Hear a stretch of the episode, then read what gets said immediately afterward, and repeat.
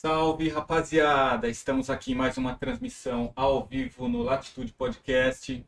Hoje nós temos aqui a presença ilustre de um grande cientista, é uma pessoa que eu admiro e academicamente o cara é fantástico, certo, Ilan? Isso aí. Temos aqui a presença hoje do Rion Breton.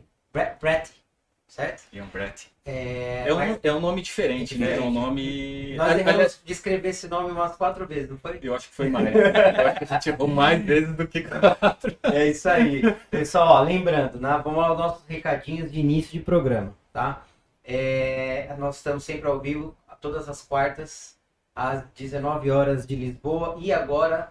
Às 14 horas de São Paulo, do Brasil, não é? 14, não, 16 horas. 16 horas. é. 16 Eu tô- horas eu do também tô Brasil.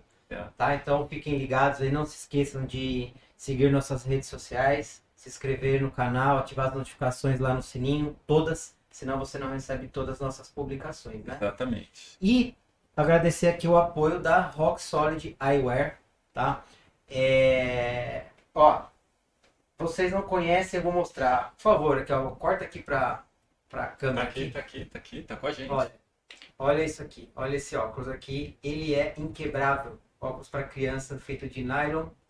É, lentes é, UV400, tá? É, são sensacionais. O Guira lá, da Rock Solid, também tem é, óculos de ciclismo, ciclismo e outras, Outras modalidades, outras modalidades tá? Social, para as mulheres, para criança, tem para todos Isso. os gostos. Por enquanto está disponível somente no Brasil, mas em breve aqui em Portugal também. O nosso pra, pra já não chegou, O não é? nosso vai chegar em dezembro. É. É porque eu vou lá buscar. não, porque o correio, pelo jeito, não vai Não, fazer o- chegar. O correio tá difícil. Tá Então, ó, Rock Solid Aware. Tem o, o promocional lá, Marcos. Sim, Fala aí. 25% de desconto para os nossos seguidores. Basta entrar no site rocksolid.com.br e colocar lá na, no- na linha de produtos, colocar é, Latitude 25, certo? Certo. Latitude 25. É isso aí. Então aproveita lá, para quem é nosso seguidor, tem desconto. Exatamente. Boa. Rio, seja bem-vindo. Muito obrigado. Prazer estar aqui com vocês. Muito obrigado por vir. E eu, desde o princípio, quando eu te conheci, é, eu fiquei curioso para saber o que você fazia. E o pouco que a gente pôde conversar, eu fiquei entusiasmado. Muito entusiasmado para poder é, descobrir um pouco mais. E pronto, é, fica à vontade. Diga pra gente um pouco de da sua, da sua formação acadêmica, é, da sua Sua história, né? história. Como chegou aqui em Portugal, exatamente gente, né? como chegou em Portugal. Eu sei que você também esse, esse também parece que é um, um grande Um admi- admirador do mundo, não é? então, passo a palavra para você. Pô, obrigado, pessoal. Ahn, então vamos lá, vamos começar então, talvez então pela minha história, como é que Sim. a gente chegou até aqui. Eu eu comecei com, eu sou do sul do Brasil, sou lá de, eu nasci em Curitiba, mas cresci em Camboriú, em Balneário Camboriú, e fiz a minha faculdade em Blumenau, ali na FURB. Que lugar ruim que você morava. Aham, cara, é, para quem já foi lá em Blumenau, terra da Oktoberfest, aquilo estudar durante a Oktoberfest era horrível, né? Porque Ninguém ia pra aula, eu estudava à noite, eu trabalhava durante o dia, é, estudava à noite e durante a Oktoberfest ninguém ia pra universidade, né? É, fiz meu bacharel em sistemas de informação lá na FURB, é, ao mesmo tempo trabalhava numa startup, a gente conversava antes, fazia fotografia, fazia desenvolvimento para web, fui, cheguei a ser gerente de, de, de projeto dentro da, dentro da startup, e chegou um momento que eh, eu já tinha chego, já, a cabeça já estava batia no teto, e eu fui convidado a fazer um mestrado em administração na própria FURB. Eu disse, ah, então é o momento, vamos, vamos encarar esse novo desafio.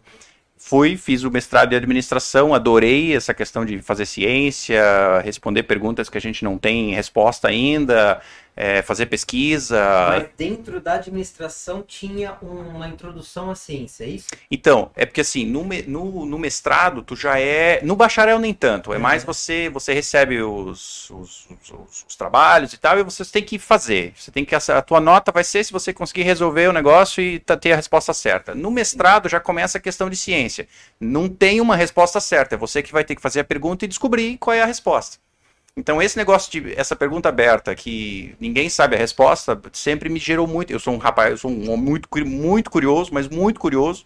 Então, toda vez que tem uma pergunta e que ninguém sabe a resposta ainda, ou que a gente tem que pesquisar um pouco para saber, aquilo me instigava. E é por isso que eu acabei indo para a ciência. E nisso já fui convidado a dar aula na universidade, porque tinha uma carência enorme de professores, ainda mais na área. Idade. Eu tinha. Oh meu Deus, vai me perguntar a idade agora, eu vou ter que começar a fazer conta de verdade. Ah, 20 alguma coisa, 20, 22, 21 já. já, era, já era novo. fora da curva, já acima da média. No Brasil é difícil, né? Isso. E, e aí ahm, fui convidado no final do mestrado, antes mesmo de terminar a, a tese de, de mestrado, eu fui convidado a dar, a- dar aula, porque tinha, tinha uma carência de professor e, e eles precisavam de alguém, ainda mais na área de sistema de informação, de TI, todo mundo vai para a indústria, porque paga muito melhor e não tinha professor. E aí fui lá, fui dar aula e me apaixonei, mas me apaixonei com esse negócio de dar aula e lecionar e tudo mais, e eu disse, eu acho que é isso que eu quero fazer. Eu quero continuar lecionando, quero fazer pesquisa. Ao mesmo tempo, fui convidado também para entrar num laboratório de, de- de desenvolvimento e transferência de tecnologia. Isso foi uma experiência fantástica. Durante o dia, a gente trabalhava nessa dentro da universidade, dentro desse laboratório, e à noite dava aula. Então eu saía de casa de manhã cedo, voltava para casa às 10 horas da noite. Minha esposa me odiava nessa época. Eu ia te perguntar se era casado. Sim, sim, sim. Mas minha, minha esposa me odiava. Ah, mas foi, um, foi um, um período muito legal porque dentro do laboratório, à tarde, a gente recebia um, perguntas ou questionamentos da indústria ou do governo. Pra, a gente desenvolvia ali, geralmente eram softwares, geralmente Uhum. eram aplicações e tal, e transferia essa tecnologia de volta para o governo ou para a indústria. Então, então ali a gente desenvolveu junto com o professor Mauro lá na época chip de, de rastreamento de, de boi com o financiamento do BNDES. A gente desenvolveu o sistema de é, é, é, como é que é? Se chama hum, de re- reciclagem reversa, ciclo reverso, que é, por exemplo, ó, o teu fogão, tá com fogão antigo, o que, que tu faz com o fogão antigo? Vai jogar fora? Não, tu tem uma empresa que recolhe e faz toda a logística reversa, re- reversa desse produto. E esse produto. Desculpa te Sim, interromper. sim, sim, fica à vontade. Você, é, no caso, exatamente no fogão, ele é re- recolhido e é desmontado e, e volta a ser peça de novo, novamente? O- é, Existem diversas formas, de- depende o que, que é o produto. Tem produto que as- tem um, é desmontado para peça, algumas Uhum. peças retornam, é, componentes eletrônicos são dado uma, uma segunda linha, mas no nosso software o que a gente fazia era dar suporte às empresas que queriam fazer essa logística reversa. Entendi. Então eles tinham necessidade de software. E a gente desenvolvia essa, essa, essa tecnologia para eles e entregava. E aí dali eles seguiam para frente. Entendeu? Mas Isso o, é ciência. a- lá não era tanto ciência, era mais é, é, P&D, pesquisa e desenvolvimento. Lá era mais P&D. No mestrado é que realmente foi ciência, que é aquela questão assim, tem um, qual é a pergunta e a- qual é a hipótese? E aí vamos fazer, sair fazendo pesquisa para resolver a hipótese. No meu doutorado é que realmente eu fui mais de cabeça dentro da ciência mesmo. Mas até ali era mais P&D e no mestrado mesmo, que foi só a minha tese que eu fiz eh, ciência. Mas deixa eu só fazer um parênteses legal aqui. Lá no, no, no laboratório, um do maiores, o maior projeto que a gente teve, e depois eu vou falar dos dados desse projeto, Sim. foi o desenvolvimento de um prontuário eletrônico, o primeiro, inédito no Brasil, para eh, saúde primária e secundária. Existe já na, na terciária, em hospitais e tal, mas num prontuário eletrônico para a cidade inteira, para o SUS, a nível de, prim- de- de saúde primária, foi o primeiro a ser desenvolvido. A cidade chegou para o professor Mauro, lá do o, o diretor do, do laboratório, e disse: Olha, é, a gente quer prontuário eletrônico para a cidade inteira, mas está muito caro. As empresas, a gente não tem como pagar isso. Será que a universidade que está aqui dentro, que tem todo o conhecimento, professores, é, todo, tudo aqui dentro, a gente não consegue desenvolver isso em parceria? E foi firmado uma parceria entre a universidade, entre a- a- o município de Blumenau, e foi desenvolvido toda a questão do, do, do prontuário eletrônico, tudo lá dentro. Com. com, com Isso com custo. Um- zero. mas não era custo zero, porque precisava Mas- pagar os alunos, precisava pagar o, o horário dos professores, e tinha estagiário e tudo mais, mas é um custo irrisório. Sim, era era muito barato. Uma empresa particular Exatamente. Versus o benefício que aquilo ia trazer para a sociedade era. Pra ter ideia, eles não conseguiram comprar se fosse de uma empresa. Sim. Mas era, era troco, era banana, o que eles pagaram para a universidade. Assim, que tipo de, de prontuário de, de trabalho era esse? É, acho que é coleta de dados. Coleta igual, de igual a gente tem aqui, a gente não tem aquele aplicativo que tem todos os nossos dados, é mais ou menos isso, né? Isso, imagina, você vai no médico e o médico tem lá um sistema que coloca todos os seus dados. Qual é o medicamento que ele está te prescrevendo, qual é, depois vai na farmácia, ele, ele sabe já qual é o medicamento que você tem que retirar, o, a Tem doença, tudo. a doença que tu tem, o médico coloca lá, coloca o, o agendamento, quando é que você tem que ir lá ver ele e tal. Tudo isso é um sistema de prontuário eletrônico. Sim, sim. Tudo informatizado, tudo na cloud, tudo na E nuvem. isso é, eu a, a- creio que deva ser linkado com, com os órgãos. Mini- Ministério da É, Saúde. Ministério da Saúde. Depois tinham todos os. Isso era é, da cidade. E aí tem toda a interface para ligar com o Ministério da Saúde e submeter os, ah, os relatórios, as informações. Não é tudo que vai, por exemplo. Toda a questão de agendamento, o Ministério da Saúde não quer saber agendamento de médico, agendamento de, de odontologia, não quer saber essas coisas. Querem saber, por exemplo, os medicamentos que foram dados, né? O código, quantos atendimentos ambulatoriais foram feitos, eles querem saber relatórios, né? Para ter dados para. Isso, para ter a questão nacional. Mas toda a questão do dia a dia dos postos de saúde, isso não tem, não tinha. Então toda a questão de, ah, você vai primeiro fazer uma anamnese lá com a enfermeira, depois você passa para o médico, aí o médico vai te retornar para a enfermeira. Toda essa questão de, de fluxo dentro do, do, do posto de saúde foi tudo desenvolvido lá com a gente, porque isso não tinha. A questão logística estava envolvido também. Eu digo logística é a parte de medicamento, compra de medicamentos, essas coisas tudo. A parte de compras de medicamento é feito pelo município, isso não estava incluído, mas a parte de dispensação de medicamento, então todo o sistema de estoque de farmácia e quando o cidadão, o paciente chega lá na farmácia e diz, olha, eu preciso aí de uma caixa de ibuprofeno. Toda essa questão de dispensação, linkar o teu cadastro com o medicamento que foi dado, para quando é que, por quanto tempo você vai tomar, tudo isso também era feito por dentro desse software, o Legal. Pronto, o nome desse software, chama, do software chamava Pronto. Isso que depois, esses dados depois foram utilizados para fazer a pesquisa, que no final a gente. Foi aí que tudo começou. Foi aí, foi aí que bastante coisa começou. foi aí que bastante coisa legal começou. E, e isso, quando que você chega aí na, na rede complexa? Tá próximo disso ou foi um, um pouco mais na frente que você chegou na, na Não, boa pergunta. É, já desde o meu bacharel, eu gostava dessa questão de sistemas complexos. Sistemas que lá no meu bacharel se chamava Teoria Geral de Sistemas. Que é toda essa lógica de que você consegue abstrair a coisa e, e ver aquilo como se fosse um sistema, independente se é um sistema biológico, se é um sistema sociológico, se é um sistema financeiro, mas é um sistema.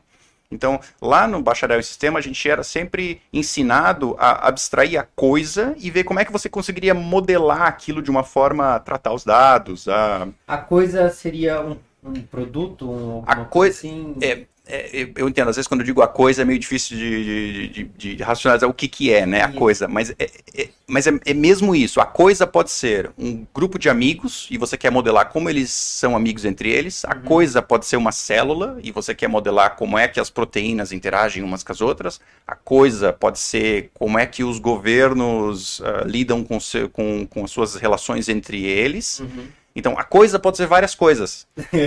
Por isso que eu, eu sempre tive essa. a- sempre gostei muito dessa área, porque eu, eu gostava de abstrair o que era a coisa, mas entender como o sistema funciona. E aí, independente se é um sistema financeiro, se é um sistema de amizade, se é um sistema biológico. Olha, tem bastante, tem bastante pesquisador que faz isso na área de política. Uhum. É que. E aí é uma, uma visão mais sistêmica. Como é que se chama isso? Se chama uma visão sistêmica. Quando eu fui no mestrado, eu fiz a mesma coisa, só que daí a minha coisa eram empresas. Sim. E aí eu vi como é que as empresas se relacionavam uma com as outras. E depois disso eu disse, não, agora pro, quando eu decidi mesmo que eu queria lecionar, que eu queria seguir a, cadeira, a, a- a carreira de ciência e tal, eu disse, não, Uhum. agora eu preciso fazer um doutorado, porque se eu não tiver um doutorado eu não vou ter a, a capacitação suficiente para continuar nessa linha acadêmica. E aí eu fui procurar exatamente um programa que me desse essa sustentação de estudar a coisa. estudar os sistemas. Uhum. E na, existe aí, aí a gente tem que entrar um pouquinho na história de como é que isso chegou. É, existe toda uma linha de pesquisa chamada é, é, de é, estudo dos sistemas. É, é, como é que se diz? Que hoje em dia o nome, o nome se transformou em é, é, sistemas complexos. Então hoje em dia se chama, ah, eu, eu tenho um doutorado em sistemas complexos, mas há um tempo atrás não se chamava sistemas complexos, tinha um outro nome, que era a, a ciência de sistemas. Isso vem, essa metodologia, essa, essa forma de pensar, vem lá desde a Segunda Guerra Mundial. quando, por exemplo, nos Estados Unidos, lá no, no laboratório do Los Alamos, eles para desenvolver, ele, o ideal era desenvolver a bomba atômica e tal, mas o que eles queriam é, é, tinham problemas muito complexos e eles precisavam trazer cientistas de várias áreas diferentes para conseguir pensar juntos, com visões diferentes, na resolução daquele problema. Uhum. Entendeu? Então, eles colocavam sociólogos, físicos, biólogos, uh, psicólogos, tudo, uh, neurocientistas, tudo na mesma sala para resolver um problema em comum. E disso dessa, dessa interdisciplinariedade é que se surgiu esse estudo dos sistemas e essa visão sistêmica de você a, a, se aproximar a um problema de diversas formas. O que acontece muito nessa área de pesquisa é que você tem métodos que são de uma área e que são transportados para outra. Então, toda a lógica de estudos sociais, de as pessoas que são chaves num grupo de amigos, as pessoas que são mais influentes, as uhum. pessoas que são o elo entre vários grupos de amizades, que são teorias lá da sociologia, foram portadas para outras áreas. Por exemplo, a biologia, para hoje em dia, para as redes sociais. Então, é, um, é uma área de estudo que ela é transversal aos domínios tradicionais da ciência. Sim, ela, ela saiu do papel e, e, e, e chegou agora na, na, parte, na, na informática, na, na aplicação do, do, da modernidade hoje, é isso? Perfeitamente, mas isso não é hoje em dia só, isso é lá atrás, desde Turing, dentro da, da o que eles queriam com o desenvolvimento do computador, era justamente ter a capacidade de, de processador, de processamento, para conseguir lidar com essas ideias, esses sistemas mais complexos. Uhum. Deixa, deixa eu dar um exemplo, então, do que seria assim, o que, que é um sistema complexo em relação a um sistema simples. Aquele, aquela imagem que você mostrou pra gente, você quer que a gente coloque agora, depois, a hora, a hora que você quiser? Daqui a pouquinho fala. podemos colocar, tá, porque... você fala, o que é, pra mostrar para o pessoal como é e, que é a rede complexa. Eu acho que é uma boa ideia, porque assim, deixa eu falar então, o que, que é o sistema complexo, porque uma das principais formas a gente modelar sistemas complexos é através de redes. Sim. E aí essa a, a, imagem lá. Tá, aí você dá um toque para ela, ela coloca é na tela. Tá? A principal forma de você mostrar o que, que é uma modelagem dos sistemas complexos. É, imagina assim, o que, que é um sistema, uh, sim, o que, que é um sistema complexo? Eu costumo dizer, todo aquele sistema que não é um sistema simples. Então tudo aquilo que é um sistema simples não é um sistema, é um sistema complexo, tá? Mas qual é a diferença entre um sistema simples, complicado e complexo? Um carro, um avião, é um sistema complicado. Porque se você pegar o manual lá e ler isso e ver exatamente como é que funciona, você e tiver um problema, tu vai lá, vai trocar o filtro do óleo e tal, tem um, um, um componente que você tira, coloca outro, ele volta a funcionar. Uhum. Ele é todo modular e você consegue exatamente é, é, é, saber onde é que você precisa mexer para resolver um problema. Um sistema simples é aquele é, probleminha do vestibular de física. Você tem um pêndulo e se você me dizer a hora, eu digo exatamente qual é a posição do pêndulo naquele momento. É uma mesa de bilhar que você consigo te dizer exatamente com a modelagem da, do sistema de, ali, eu consigo dizer exatamente onde é que a, a bolinha vai parar. Se você me, me, dizer a força que você vai bater nela, o ângulo e tal. Isso é um sistema simples, são poucas variáveis. Com a força, com a. Com Você nunca jogou o joguinho do. do, do no, no, celular?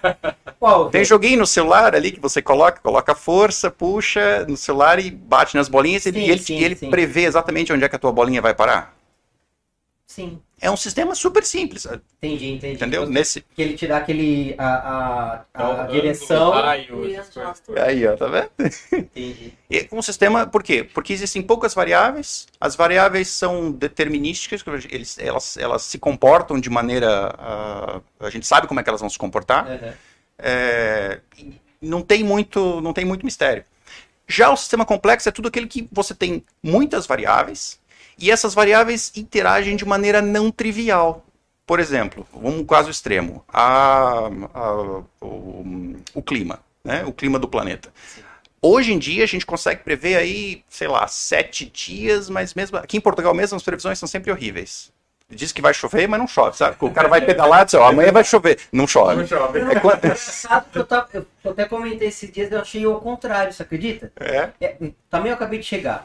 Mas eu, falei assim, que eu olhava no aplicativo e falava assim, ó, tá hora ia chover. E, cho e choveu. E choveu? Pelo menos nos últimos meses aqui os caras acertaram. Pra, quando é pra eu ir pedalar, geralmente é o contrário. Diz que não vai chover, eu pego, eu me molho. Ou quando diz que não vai, eu acabo. Mas esse é um sistema, por exemplo, o clima é um sistema que tu não consegue prever ele Sim, muito para frente. É uma infinidade imensa de variáveis. Exatamente. Pressão, evento e. E a gente não sabe direito como é que funciona. Sim. A gente não sabe Verdade. exatamente como funciona. Né? Quer ver outro sistema complexo? Somos nós, os seres humanos. Nós são, são lá células que formam tecidos, que formam órgãos, que formam esse ser inteiro que consegue falar aqui com vocês. Eu acho que tem uma outra categoria. Ah. Super complexo, mulher. mulher. Só pra sacanear. E, e aí, e aí, continua. É, e- então, ah, um exemplo, então, é, somos nós, são as células, ou são os seres humanos. Como é que esse, um conjunto de, de, de células, um conjunto de tecidos dá, dá, dá forma, a, a- dá consciência a um ser humano? A gente não tem a mínima ideia de como isso funciona ainda. né? Não tem a mínima ideia. Então, por isso que existem ciência básica, ciência para tentar entender fundamentalmente como é que essas coisas funcionam. Mas isso são sistemas absolutamente complexos. E é Uhum. isso que esse meu campo de estudo es- estuda. Só que você a gente abstrai a coisa, então se é o ser humano, ou se é a célula, ou se é a rede social, ou se É o- é, se é o clima, e a gente estuda o sistema como um todo. E aí, qual é a, o- a forma de modelar eh, mais utilizada para estudar sistemas complexos? É a rede complexa, que é a, a rede que a gente mostra aí Na tela na tela para você.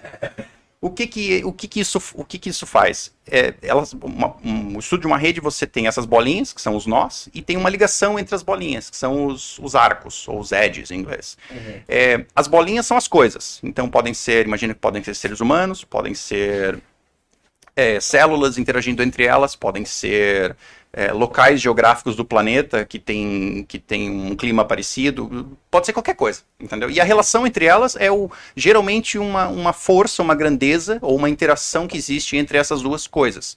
Imagina, se fossem se são duas pessoas, podem ser dois amigos, e quando tem uma relação muito forte, esses dois amigos são muito amigos mesmo, esse arco, essa, essa conexão é, é bem grossa.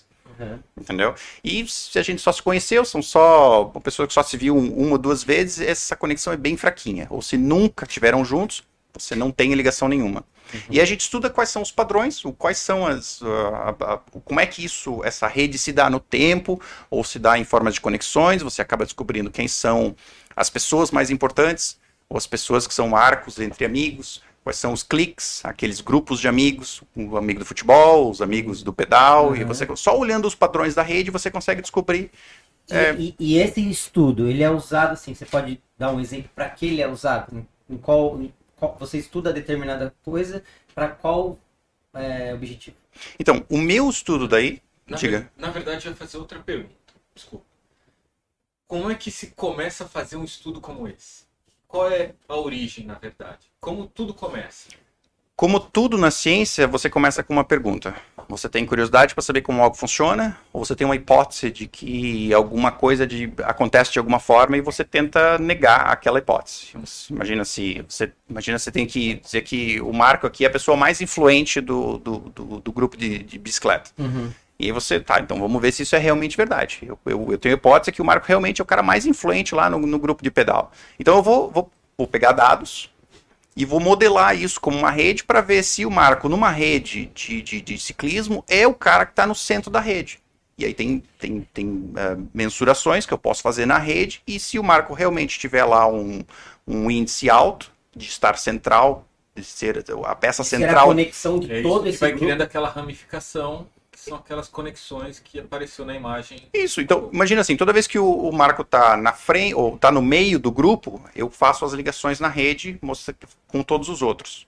Os que estão na sua frente e atrás de você tem uma conexão mais forte, e os que estão lá na frente ou lá no final têm uma conexão mais fraca. E aí eu faço várias redes dessa durante todo o pedal que você faz. Faço o- o- a média de todas essas redes e vejo que na média do pedal o Marco está lá sempre no meio. Então ele está sempre em conexão, sempre perto de todos os outros.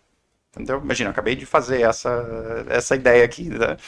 Ah, Boa, a ideia foi boa. então, mas aí mostra. Aí, Mas eu já sei, ele é chato, mano. Vai estar lá no final. Pois é, eu, eu, eu não quis dizer isso, né? Eu, te- eu tentei colocar ele numa posição central na rede. Eu mas- acho que, é, pelo que eu entendi, então é a curiosidade sobre determinada a- acontecimento faz com que você desenvolva essa rede. Mas é tudo na ciência é assim. Tudo na ciência vai de uma curiosidade. De, de você quer saber como é que algo funciona. E nos... Existem situações que partem a partir de uma necessidade. Vou dar um exemplo, o Covid. Surgiu uma pesquisa baseada numa necessidade e não numa curiosidade. Depende. É, depende o que no Covid que você está falando. Por exemplo, as pesquisas sobre o coronavírus são de décadas, décadas atrás, que são pesquisas fundamentais para entender, curiosidade, como é que um, um, tipo de coronavírus funciona. Não tinha nada a ver com lá, não existia Mas Covid tem... lá atrás. Vários.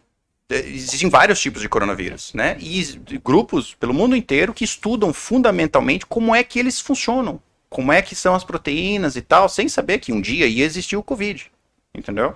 Então, isso são, você chama isso de pesquisa fundamental, pesquisa básica. É, e depois, agora, quando surgiu o Covid, aí foram outras perguntas, né? Como é que a gente pode fazer para baixar a curva? Teve muita discussão de como é que você faz com que as pessoas parem, não, não transmitam tanto, né? Então, é, eu tenho colegas, amigos, que são físicos, que trabalharam na modelagem de como é que você entende quais são os padrões é, para saber se você precisa fechar a escola ou se você precisa fechar o aeroporto, o que, o que, que dá mais vantagem? Sim, qual, qual é o impacto... Qual é o impacto de cada uma dessas, cada um, dessas intervenções? Mais, qual faz mais conexão? Entra um pouco naquela ramificação.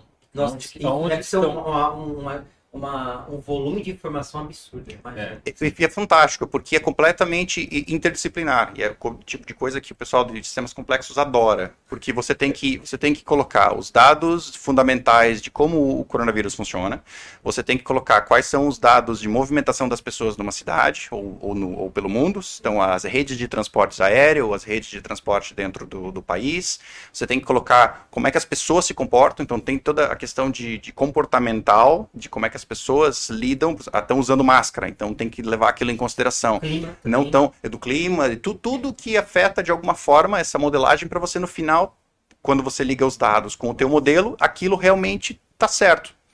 Entendeu? Então, é, é o tipo de, de, de, pesquisa fantástica que o, e, o pessoal do sistema complexo adora. Esse tipo de pesquisa tem muitas variantes, porque, como você mesmo disse, um, depende do comportamento. Isso é, é, vamos dizer que é comportamental. Então, vamos pegar o exemplo do Brasil. O Brasil tem o costume de as pessoas terem uma relação muito próxima uma das outras, toca, beija, abraça. Você pega um país nórdico onde as pessoas não têm essa mesma conexão. Então, a, a essa questão da proliferação ela começa a ser um pouco diferente. Tem que levar isso em consideração. Isso é um, Tem que levar um isso em fator, consideração. É um, fator, é um fator que você precisa levar em consideração. Público, a quantidade Exatamente. de a quantidade de pessoas que usam, tudo. Nossa, é um volume de dados mas, absurdo. Né? Mas é importante que assim, tem, você não precisa ir eh, e grande parte das pesquisas nessa, nessa área mostraram que você não precisa ir no grau é, individual de modelar a pessoa individualmente. Você consegue modelar cidades, depende de qual é a pergunta que você quer responder. Entendeu? Se, se, você quer responder, por exemplo, assim, onde é que surgiu o, o outbreak, por exemplo, em Portugal ou na Espanha. Então, você modela a um grau de resolução. Ah, dependendo da pergunta que você quer responder, você precisa ir a um grau maior ou um grau menor de, de, de tratamento dos dados. Agora, eu tenho que fazer a pergunta. Outbreak, o que seria nesse, nesse contexto que você está falando? Seria o quê? É quando, imagina que você tem um caso, Uhum. certo? E esse caso se transforma numa epidemia para um país inteiro ou para o mundo inteiro, não, que é o caso. Não é o ponto zero, não, né? Não é isso. Uh, não, não. É, é, quando realmente existe essa proliferação uhum. e ela é maior do que. Uh, como é que eu posso explicar isso? Isso não é bem minha área, então eu, eu, eu, eu, falho um pouquinho em. Isso é mais área de você tá- epidemiologia. Tá, você já está perdoado sem ter. Sem se, sem... eu sei alguma coisa, porque eu tenho, eu tenho colegas fantásticos que realmente trabalharam nisso e sentaram do meu lado e tentaram me explicar isso da melhor forma possível. É, mas é quando você, você precisa, por exemplo você a doença que você está estudando, no caso do Covid, ela, ela se ela uh, passa para outras pessoas numa rapidez maior do que, por exemplo, você ficaria saudável depois de alguns dias. Então, se essa relação entre você uh, passar isso para várias pessoas, uhum. em relação com que quanto tempo essa doença dura em você e quanto tempo você está transmissível, é, se ela for maior que determinado fator, acaba surgindo um outbreak, que é uma epidemia e todo mundo fica contaminado. Existe, existem modelagens matemáticas que vão te prever em quanto tempo isso vai acontecer né? Que lá, por exemplo, no Covid se começava, se falava no começo, ah, é uma, é uma, é um, é um, é uma curva exponencial. É, o, o negócio da curva exponencial é algo difícil para a gente entender, porque hoje é um, amanhã é dois, aí depois são só quatro, mas aí depois são só oito, aí depois são só 16, mas quando você vê, já é a população inteira, em, em- em cerca de alguns poucos dias. E, e isso é o, seria um outbreak aumentando Uhum. naturalmente a- conforme a, a- vai. Porque cada pessoa teria um- uma variável em relação ao outbreak ou um grupo. É, é, na verdade, é uma relação de quanto, quanto você, quanto essa, essa doença, Uhum. quão rápido ela consegue se propagar na população. Mas isso não, não varia de pessoa para pessoa? Depende, depende do- da doença que a gente está falando. No Do caso do Covid, Covid, Covid. Não, você não precisa modelar individualmente. Você consegue modelar, por exemplo, e é o que eles estavam fazendo, quanto tempo demora a incubação, e da incubação você, é transmiss, você transmite ela para outras pessoas. Então, os modelos levam em consideração o que acontece em geral, na média Na das média. pessoas. Uhum. é- Mas isso é diferente, por exemplo, a outras doenças. No caso da. ah, no caso que é do Brasil, como é que é que é, a, que é endêmico lá? Oh meu Deus, como é que é a. Que passa através dos mosquitos? A, É, a dengue. dengue. É dengue. No caso da dengue, já é um modelo completamente diferente, porque você tem que levar em consideração o mosquito, você tem que levar em consideração é, a- o, que a, a- a- a- como a doença se comporta é Isso diferente. é uma coisa engraçada, porque olha, agora você entrou no tema da dengue. Por que, que a dengue afeta mais países é, tropicais, no caso, e, e em especial o Brasil? E por que não? Por que, que isso não se prolifera, por exemplo, para Colômbia, para Argentina, para outros países que estão ao lado? Isso é, uma- é um tema interessante, assim, pelo menos é questionável. É, eu confesso que eu não sou, eu não sou epidemiologista, então eu não quero falar nenhuma besteira aqui, porque senão depois os meus colegas vão assistir isso e vão, vão dar com pau na cabeça. É, mas até onde eu sei, é, isso é um, o- a dengue, ela é endêmica de várias regiões e ela, e ela não tá, ela não vê divisões políticas de Brasil, Argentina, ela vê que o mosquito se prolifera onde é uma região que ele gosta, né? É, até tem pesquisas muito interessantes que mostram que com o avanço das mudanças climáticas, o mosquito tem ido mais a sul ou mais a norte do que ele costumava ir, porque está ficando mais quente, está criando um ambiente propício a ele. É, na questão geográfica do, do- do continente eh, latino-americano, ele também não, não cruza os Andes, né? Então, porque tem uma restrição, é uma barreira física. Não Mas que ele é endêmico de várias regiões. Não, é, e ele não tem. Ele não sobrevive, né? Não Não sobrevive. consegue passar por cima. Mas são questões realmente geográficas e de. Rio, vamos lá. Obrigado por essa, essa explicação que é de uma outra área, mas faz todo sentido. Explicou a rede complexa. Próximo passo. Que a gente falou sobre aquelas pesquisas é, relacionadas a Facebook, a, que você achei super interessante das redes sociais. é, das redes sociais. Então, tá, então deixa eu falar um pouquinho desse, desse trabalho que a gente desenvolveu com as redes sociais. É, lá durante o meu, meu doutorado, em- em- quando eu estava nos Estados Unidos, em Bloomington, é, o grupo que eu estava inserido tinha um monte de gente estudando redes sociais, Uhum. é, principalmente Twitter é, e um pouco do Facebook. E na época o Instagram estava crescendo e tal, é, e a gente sempre achou, e como o meu grupo de pesquisa, o professor Luiz Rocha, sempre gostou de ver uma, a questão da saúde humana, porque ele também tem uma posição aqui em Portugal, no Instituto Gulbenkian, que faz a, lida muito com a saúde humana, a gente sempre tentou olhar a dados não tradicionais, vamos dizer assim, em que a gente possa utilizar esses dados de uma forma a melhorar de alguma forma a saúde das pessoas. E a gente olhou para as redes sociais e olha, será que a gente não pode utilizar as redes sociais para tentar ajudar a saúde humana de alguma forma? Então a gente até escreveu um- uma, uma review de como é que as redes sociais podem ser utilizadas para a saúde humana. Tem uma imagenzinha ah, ali que mostra ah, ah, ah, imagens que as pessoas postam no Instagram, por exemplo, e elas falam sobre os medicamentos, elas falam o que, que elas estão tomando de medicamento, quais são os, os efeitos adversos que ela tem. Então, por exemplo, ela coloca lá, hoje tomei é, fluoxetina, e aí dali dois dias ela escreve, tô com muita dor de cabeça. Então a gente tenta fazer a ligação entre fluoxetina, que é um medicamento, e dois dias, três dias depois, o dor de cabeça, aquilo como sendo uma reação adversa. Uhum. Entendeu? E a gente faz esse link de novo. A bolinha é o medicamento Hum. e a conexão é outra bolinha que uma é, ação. é o, a reação adversa. ação e reação, né? É Isso, seria isso? É. Uma relação. Uma relação entre as duas coisas. Da- do medicamento com, Com o, a, com a... o efeito adverso. Universo. E a gente modela isso como uma rede.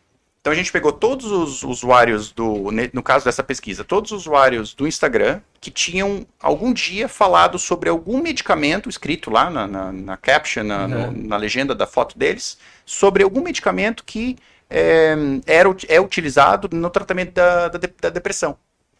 E, E a tem gente que escreve isso? Tem, e, e a imagem mostra em cima, assim, tem um monte de, de fotos que a gente Põe ilustrou. agora? Põe agora? Eu já- acho que já até já colocou. É do Instagram? Rede Instagram? É, é, é, a, a antes anterior, acho que mostrava em cima as fotinhas. É. Não, não, antes. Rede social. Rede Esse, social saúde. esse. Em cima mostra as fotinhas. Isso ali são fotos ah, anonimizadas e tal que a gente coletou do Instagram para mostrar que as pessoas realmente falam sobre isso, e postam sobre isso, os medicamentos que elas estão tomando e, e descrevem os, os, os efeitos adversos que elas estão tendo. Na, na legenda da foto também mostra ali alguns exemplos. E a gente, toda vez que, ela, que, que essas pessoas aí, baixamos, eu acho que eram, já, já faz algum tempo, foi em 2016 esse artigo, é, toda vez que ela, é, é, ela fala algum medicamento ou algum efeito adverso, ou alguma, alguma outra palavra-chave que tem a ver com saúde, a gente faz um link entre essas duas coisas e monta uma rede complexa, de novo a rede, Uhum.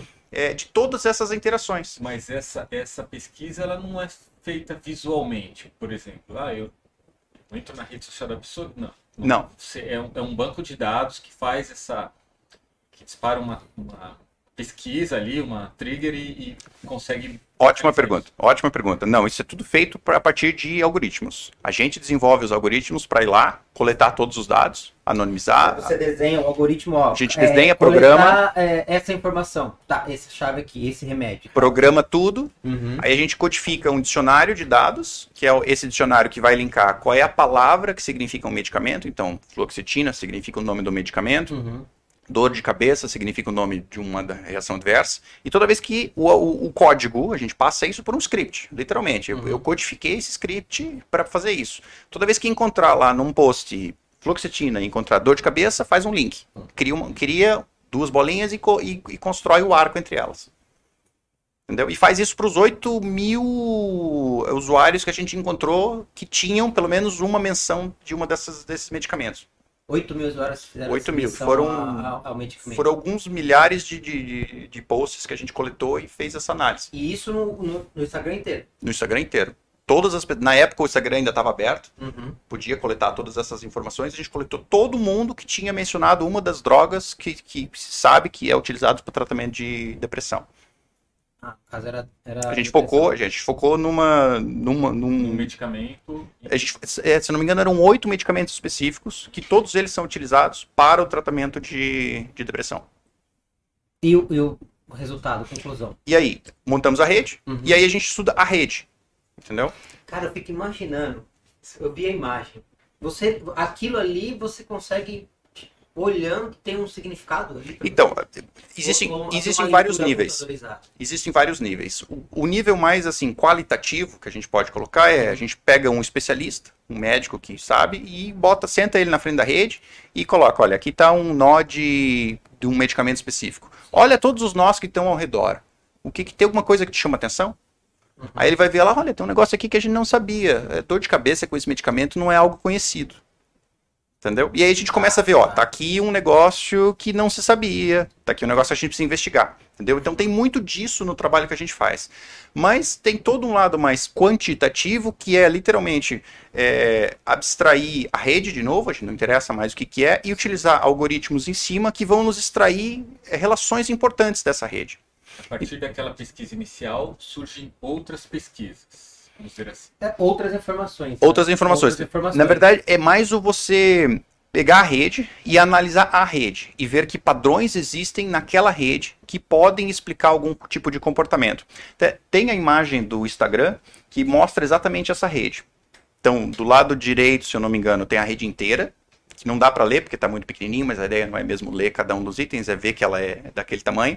E colorido tá um- uma, uma decomposição da rede, que é, um- é um- é uma metodologia matemática que é utilizado em diversos ramos da ciência, é, em um monte de coisa diferente.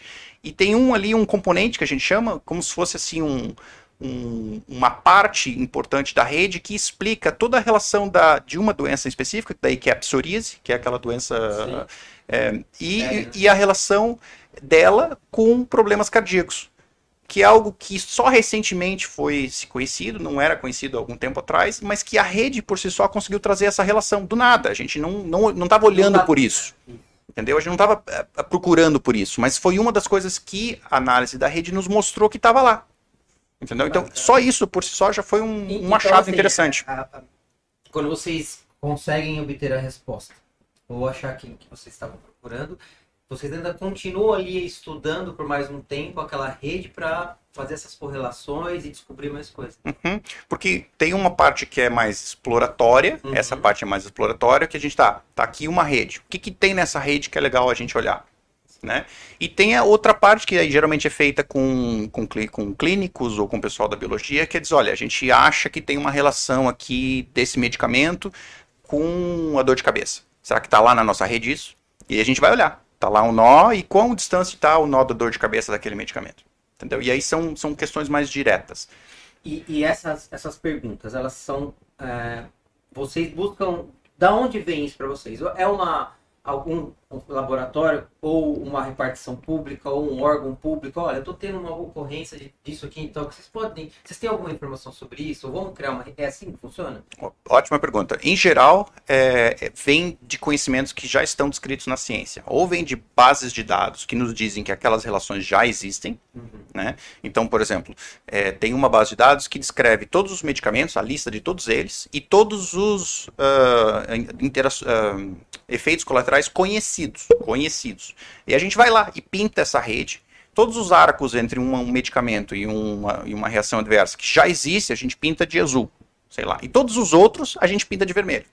Entendeu? Então os vermelhos são os potenciais, que a gente ainda tal, talvez exista, talvez não, mas que está lá. De alguma forma a rede mostrou que aquela, aquela relação existe. E a gente pode passar então esses, essas relações por um especialista, e o especialista vai dizer, ó, não, isso aqui não, isso aqui não, ou isso aqui é interessante, isso aqui eu nunca tinha pensado. Entendeu? E aí é nessa que surge aquele o insight, aquele a sacada, e aí nós geralmente temos um colaborador do lado ou da biologia ou da, da, da medicina clínica que nos ajuda a responder aquilo mais a fundo. Entendeu? E aí ele vai testar em laboratório, ele vai ver se vai para o laboratório mesmo e para ver se aquela molécula interage com a outra molécula. Sim, sim. Entendeu? Através dos dados que vocês gerarem, do, do conhecimento que tem, para ver se, se confirma o que vocês Exatamente. descobriram, né? Exatamente, porque a rede social não vai nunca poder provar que existe uma interação. Mas se muita gente está falando sobre aquilo, talvez precise se investigar. O famoso onde há fogo existe fumaça. Exatamente. Coisa antiga, mas é verdade, né, cara? É verdade. Cara, é, é assim, eu fico. É, um, é aquele papo nerd, né? mano? Aquele negócio. Eu sou nerd. Mas a gente adora, cara. Eu, adoro o papo cara, nerd. eu acho assim incrível como que.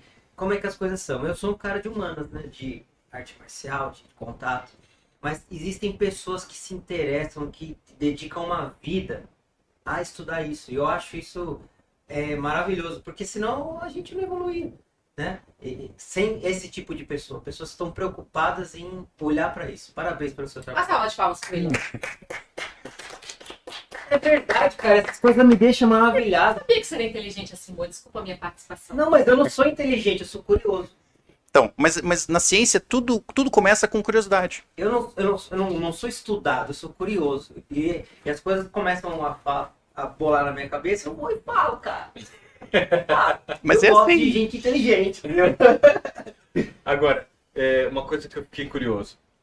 Quando você começa a falar de medicação, é, existe uma relação é, médica e que ele possa dizer assim, que vocês possam pesquisar, que alguns medicamentos prescritos por médicos podem trazer algum problema clínico? E não sei se eu, não sei se eu segui o teu tua lógica. É, mas eu acho que tá, tu tá querendo que a gente passe para outra pesquisa de interação, é isso? Exatamente. É, s- falamos antes da, da- do, do, do Facebook ou pulamos já para essa? Vocês que mandam. Não, vamos falar do Facebook. Quer continuar? É, aí vamos continuar e Vamos depois continuar. a gente volta pra Vocês que mandam. Porque essa é muito interessante das interações e eu acho que tem tudo a ver porque ela é muito aplicável. E, e linka lá atrás com o que a gente falou do, de- de- dos dados que veio de Blumenau e tudo mais. É, Aliás, tem uma parte que você... não me deixa esquecer Tá isso, bem, hein? tá bem. Vamos lá. Não me deixa esquecer. É, mas a- o do, do Facebook é um negócio interessante. Ah, o que, que a gente fez nessa pesquisa do Facebook? Que Tem saiu também, né? recentemente. Saiu. Eh, tem uma imagem, sim. Fala Deixa, quando for colocar, por favor, deixa eu lembrar o que, que tem na imagem. Tá, então espera um pouquinho. É, mas espera um pouquinho, que essa eu preciso falar, eu preciso explicar porque é só um gráfico. É, nessas pesquisas de rede social que a gente tem, nós temos um, o professor Luiz lá, o meu, meu orientador, tem um, um grant, uma- um, financiamento da- nos Estados Unidos para estudar epilepsia.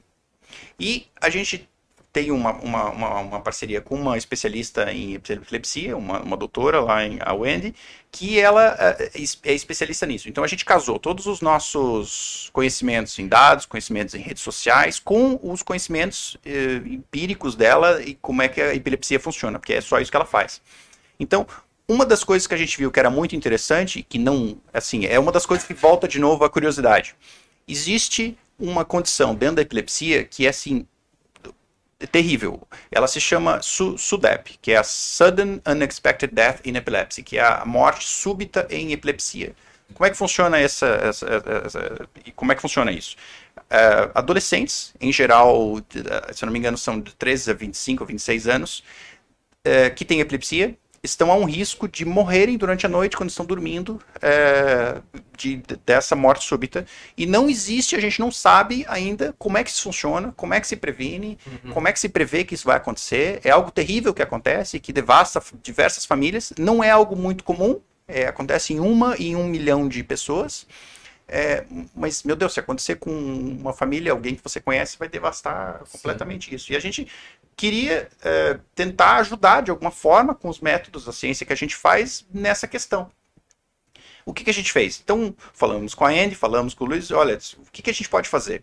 Vamos, vamos tentar pegar, ah, conversar com famílias que tiveram, que aconteceram com isso na, na família deles, com os filhos ou com- com- com pessoas próximas.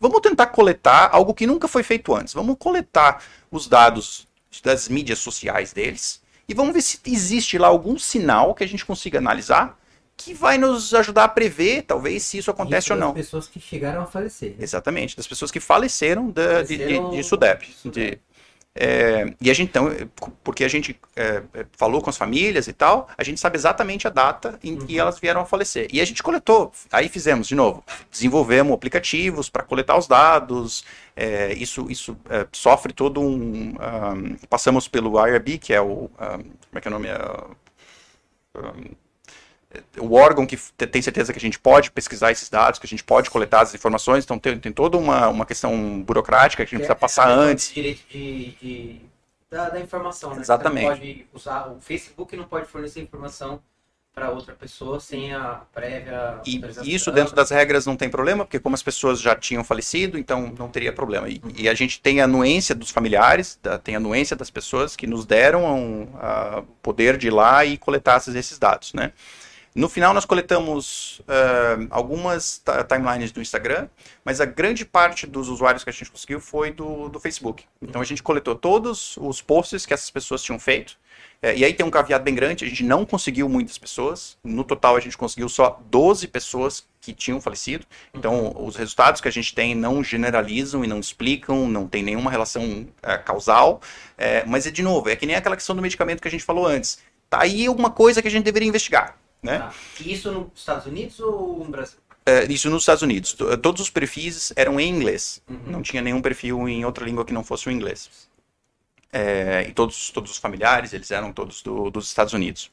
O que a gente fez daí é olhar para trás, coletamos os dados e olhamos para trás. É, começamos a criar mensurações em cima desses posts, por exemplo, é, a quantidade de palavras em cada um dos posts, a quantidade de posts por dia, a quantidade.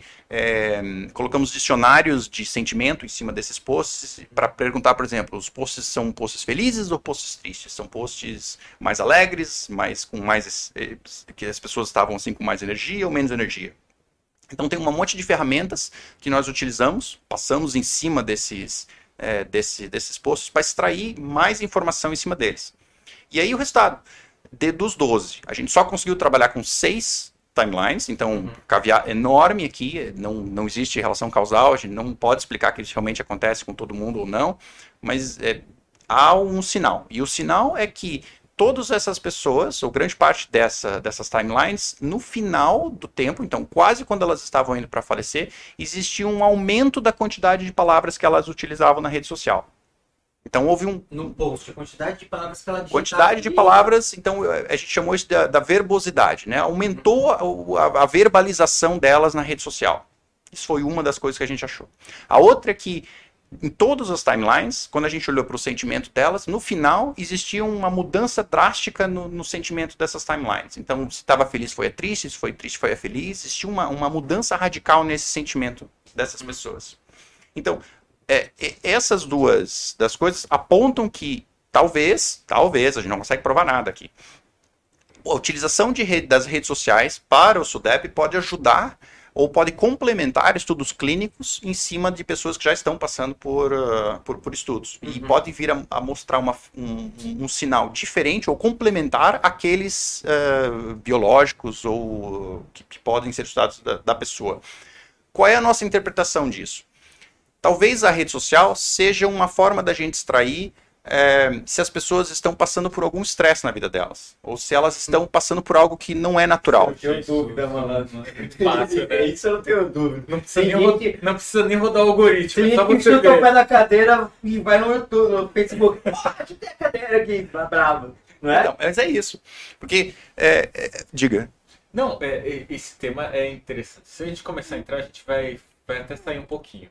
Mas é, você não acha que os algoritmos hoje eles estão é, fazendo com que as pessoas fiquem um pouco mais quadradas no ponto de vista é, de opiniões?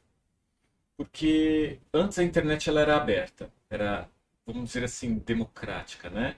E hoje em dia, se você clicar, por exemplo, em um post que está lá, vinho, você só vai ver vinho. Você não vai ver champanhe, você não vai ver água. Isso vai deixar a pessoa um pouco. Vou usar a palavra burra, tá bom? Porque pá, isso é péssimo. É péssimo para a sociedade. As pessoas não conseguem ver outras opções, outras oportunidades. Is- Isso é algo muito interessante, que tem- é uma linha de pesquisa também isso? dentro dos sistemas complexos, veio isso, que, né? que é muito legal. E nós temos colegas que estudam exatamente isso. Como é que os algoritmos, os algoritmos da- das redes sociais estão transformando ou estão ampliando as bolhas eh, de informação.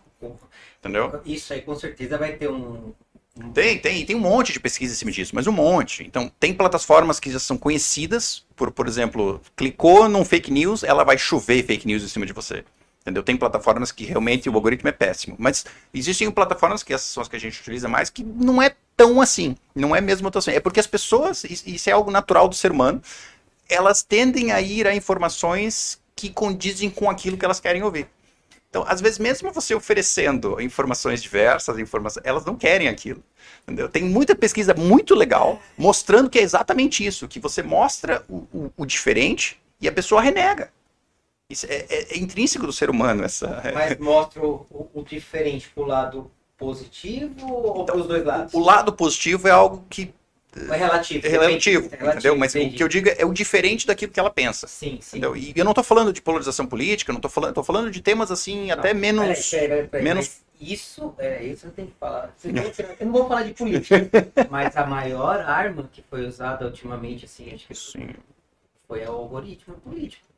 Isso foi usado pra, tanto para um lado quanto para o outro. Foi o que, a- o que transformou toda a nossa política no Brasil nos últimos. Não só no Brasil. Não só- É. é, todo no Brasil, no mundo, né? É o algoritmo político. Mas E aí gera aquela bolha, aí vira exatamente aquele a polarização. Eu acho que a polarização foi criada por causa da. da- da- foi- a gente discutiu isso uma vez num papo. A polarização foi criada por causa das mídias sociais, cara. Sim, sim.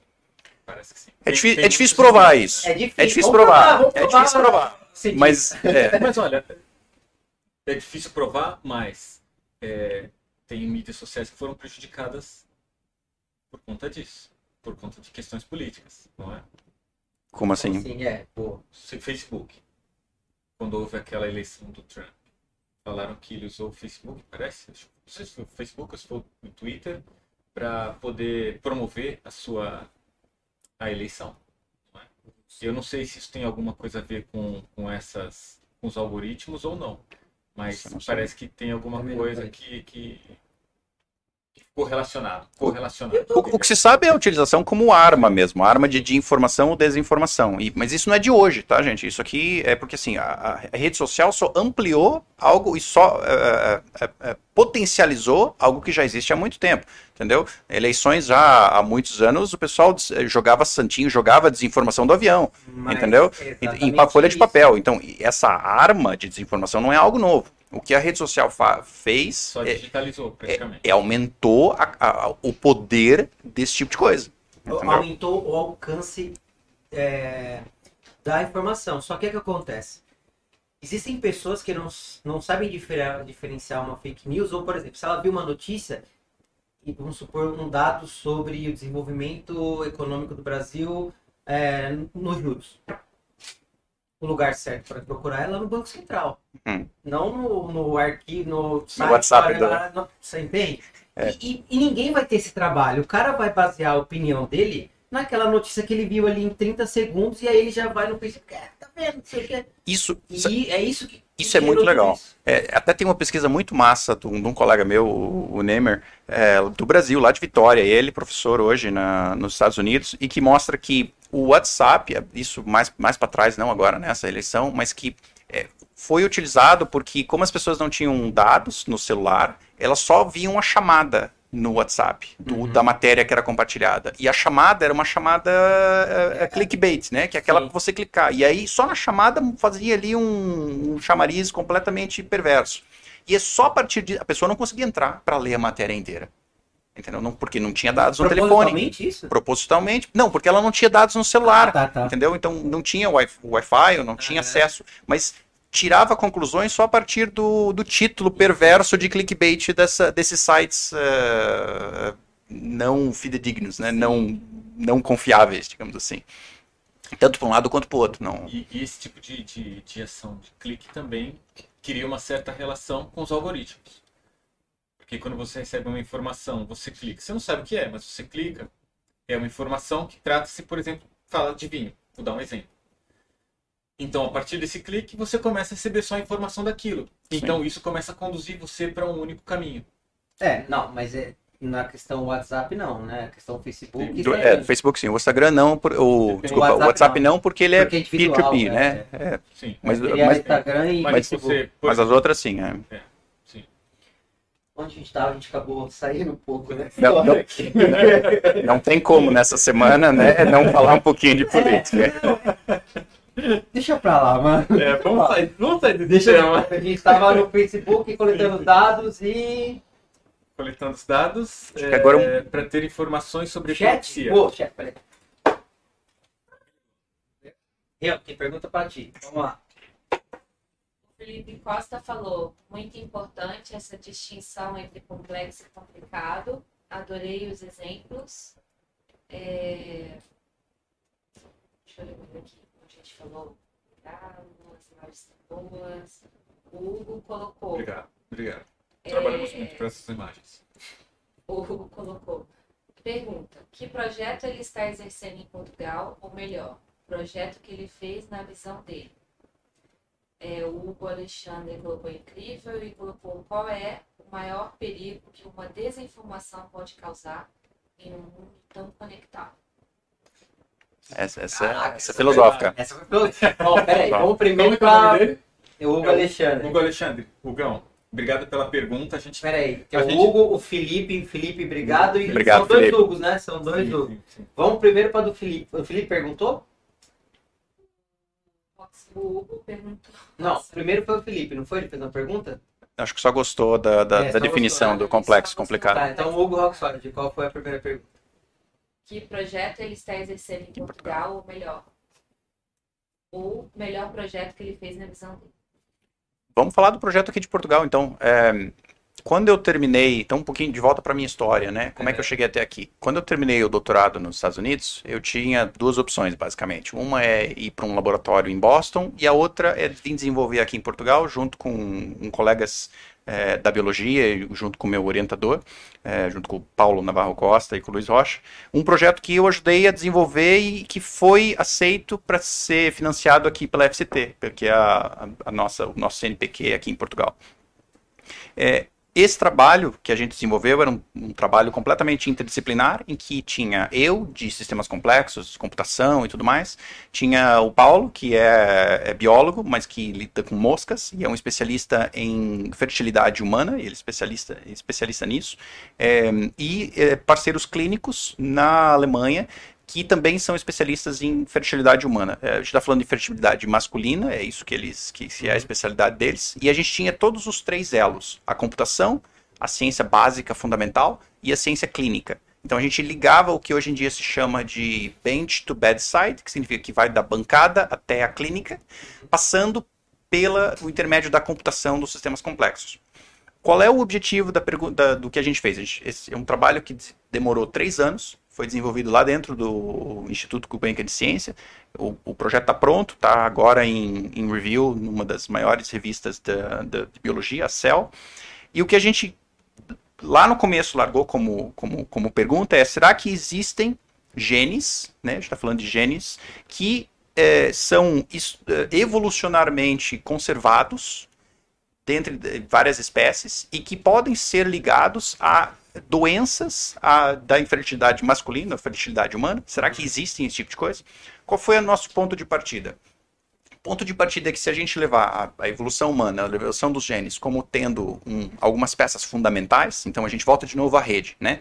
Imagina uma rede, uma rede de genes, onde os genes se transformam em proteínas e tal, essas proteínas se ligam umas com as outras. Será que existe ali um módulo, um clique, dos amigos mais importantes dos genes, que explicam é, essa, essa a, a, peças que são peças fundamentais que foram mantidas durante a evolução, desde de, da mosca, do rato até chegar entre nós, e que podem explicar esse, essas doenças que hoje a gente conhece, porque grande parte das doenças da infertilidade humana é, tem base genética, mas a gente não sabe por quê qual, qual, é o gene? Você pode citar uma doença? Eu não faço ideia de uma doença. Imagina, imagina que você tem, é, é, tem um casal e o casal aí não consegue ter filhos. Uhum. Né? Qual é o. Aí vão fazer estudos, vão fazer estudos clínicos e descobrem que é o, é o homem que não tem é, espermatozo, espermatozoides, produz não produz ou produz deficientes, eles não são maduros o suficiente. E isso são doenças genéticas é, da infertilidade masculina. Uhum. É, mas é muito difícil estudar isso no ser humano, né? Ninguém quer ir lá dizer, ó, tira um pedaço aí para ver como é que, qual é, onde é que tá o problema. Mas é muito mais fácil você estudar isso em ratinhos e é muito mais fácil ainda você estudar isso em mosquinhas da fruta, uhum. que são organismos, são modelos em que você consegue dissecar, você consegue estudar eles geneticamente, eles são, eles são muito estudados pela ciência, então você tem um, um repertório completo de cada um dos genes, o que, que cada um dos genes faz. Então é muito mais fácil você estudar isso em outros organismos modelo do que estudar no ser humano, que é muito mais complexo. Mas um serve para o outro? É, pô, excelente pergunta. É exatamente isso que a gente quis fazer. Entendeu? Será que a gente uhum. consegue identificar genes que estão conservados evolucionarmente, desde a mosquinha da fruta até o rato e até o ser humano? Essa foi Isso a é pergunta. É, é, essa foi a nossa pergunta. Essa foi a nossa curiosidade. Bugou, bugou, bugou, Vou até tomar um vinho. Olha só, essas informações, elas não poderiam ser extraídas de pessoas que tentaram fazer é, tratamentos para ter filho, por exemplo? Pô, mas quantas, quantas pessoas... De, um, de laboratórios? Ótima pergunta, mas quantas pessoas você tem e quantos dados que você tem para você ter confiabilidade estatística? Tem uma quantidade muito pequena. Entendeu? Porque são diversas as possíveis doenças que podem, genéticas que podem existir. Tem 46 mil genes, eu estou enganado porque eu não sou biólogo. Que podem causar. Que, que podem, que, é um em 46 mil genes. Então, qual deles que é? Entendeu? Como é que você vai, de onde você começa? Mas você tem aí 10 pacientes, como é que você faz? Não, não dá. Entendeu? 10 pacientes para 46 mil genes, você não vai conseguir dizer nunca que é aquele gene ou que é o outro. Mas é muito mais fácil daí você. Ou mais fácil não, tá? Um monte de trabalho, mas é muito mais relativamente simples, e foi o que a gente fez, é ir nesses organismos modelo. Então vamos lá, o que, que a gente fez? A gente pegou três organismos e que a gente tem mais controle. O ser humano, que é o que a gente queria chegar, uh, o ratinho, que é o mus músculos, que é o ratinho que é utilizado como organismo modelo, e a mosca da fruta, que é o uh, fruit fly. É, nós fizemos a rede, de novo, voltamos à rede, de todos os genes de cada uma das espécies que estão é, ou é, que estão relacionados com o processo de, é, de, de meiótico. Então, quando é a, a, o espermatozoide ou a célula vai se dividir para se transformar em um espermatozoide, a gente sabe que tem ali alguns genes que são expressos, ou, ou superexpressos, ou que são inativados, ou que não estão sendo é, é, é, que não estão sendo ativos.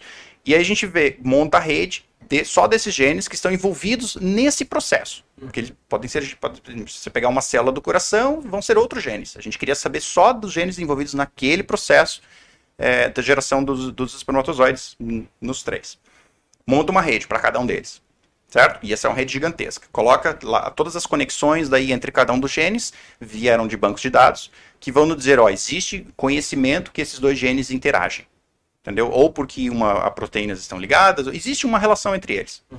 E aí a gente coloca os três, os três layers, as três redes, uma em cima da outra, entendeu? E vê quais são as relações. Então, esse gene aqui do ser humano é sabido que é, na, na evolução se transformou em dois genes na, na, na mosquinha da fruta, ou no, ou no, no, no ratinho, e, ou, e os mesmos dois estão ligados na mosquinha são os mesmos genes. Então, funcionalmente, esses genes têm a mesma. fazem a mesma coisa. Então a gente coloca uma ligação entre esses layers, desse, uhum. dessas, essa, esses uma, níveis, uma faz uma linha entre os três. O problema é que não é um, uma relação um para um. Às vezes é um para dois, às vezes é um para três, às vezes é dois para dois. Então o negócio é um pouco mais complexo do que eu estou uhum. simplificando aqui. Mas, mas em geral é a gente faz uma, uma linha, uma ligação entre eles. Extrai dessa, dessa, desses, desses layers da rede um backbone, uma, uma espinha dorsal, que é um método que a gente desenvolveu no nosso grupo, junto com o Luiz, é, que vai nos dizer assim, quais são os genes mais, ou quais são os genes não, quais são as relações mais importantes dessa rede. Entendeu? E a gente liga o backbone, a espinha dorsal de todos os layers, a ligação entre eles e começa a perguntar do tipo da coisa assim, Agora me dá todos os genes na mosca que, que foram relacionados com defeitos de, de espermatogênio. Que isso é uma base de dados enorme de outros laboratórios que já fizeram testes e descobriram que, olha, esse gene aqui causa um problema quando a célula precisa desenvolver lá na, na mosquinha. Aí vai, traça o link. Isso acontece na mosca? Será que isso acontece no rato? Será que isso acontece no ser humano? E a gente acabou com, com um hall de 920 genes que foram daí entregues para o Paulo e, e para outra aluna para fazer, para fazer o, o que chama de, de, knockdown, que é você desabilitar aquele gene naquele tecido e ver o que acontece. Uhum. Então foram milhares e milhares de mosquinhas que foram, que foram trazidas que tinham os, os genes inativos naquela, naquela célula. E aí a pergunta era: será que esse gene nessa mosquinha causa infertilidade? Será que as mosquinhas aí conseguem reproduzir? Uhum. E aí teve toda uma, compra, uma comparação estatística e tal. Uh, daquelas que 75% da, dos filhotes não conseguiam sair do ovinho, que a mosquinha é um ovinho. As que tinham esse defeito genético do gene. É, na, a gente começou com 920 uhum. genes que a gente achava que poderia dar problema. Uhum. A gente não sabia se dava ou não dava certo? Aí testamos cada um deles. Eu não, os biólogos, né? Porque eu não sei fazer isso. Os biólogos testaram cada um dos 920 genes. Para vários deles, para 260, se não estou enganado, deu problema. A célula não conseguia se desenvolver. Para, o processo parava. Entendeu? Imagina como se fosse um, algo mecânico mesmo. O negócio, o processo parava, o sistema dava problema. Ou a célula não terminava de, de, de fazer o filamento, ela tem, precisa ter um filamento grande, ou, ou, ou ela ficava imóvel, ou não. Alguma coisa dava de errado. Dava de errado no sistema. Entendeu? É, é algo mesmo assim muito mecanístico. é, desses 260 deram algum problema, uh, ah, 63 deram problema. Uh, ah, 63. Eu vou errar os números agora. É, eu não vou dizer os números exatos, porque eu não sei, uhum. eu, vou, precisar olhar os números exatos. Mas o, que a gente descobriu daí, no final das contas, é que existiram três que a gente conseguiu fazer o link de, da mosca para o rato, que também dava o mesmo problema no rato, e que também dava o mesmo problema no ser humano. E um deles a gente tinha um paciente, daí da parte clínica, que tinha na, na linhagem familiar também esse gene com defeito. Então a gente conseguiu provar que o ser humano tinha o problema naquele gene, o rato, quando tinha aquele gene com defeito, também tinha infertilidade. infertilidade, e a mosca, quando tinha aquele gene que a gente colocava o defeito no gene, também tinha o mesmo problema de fertilidade. Então a gente linkou esses genes em três espécies diferentes, que estão separados aí pelo menos a 600 milhões de anos de evolução. Esse tipo de pesquisa tem alguma relação com o mercado de mercado fármaco? Quando você chega a uma certa conclusão e chega aquela pesquisa e diz, olha, essas- aqui existem grandes evidências. O mercado farmacêutico tem interesse nesse tipo de pesquisa? Isso é explorado por eles? Essa é uma pergunta bastante complexa para responder. A, a resposta simples é sim.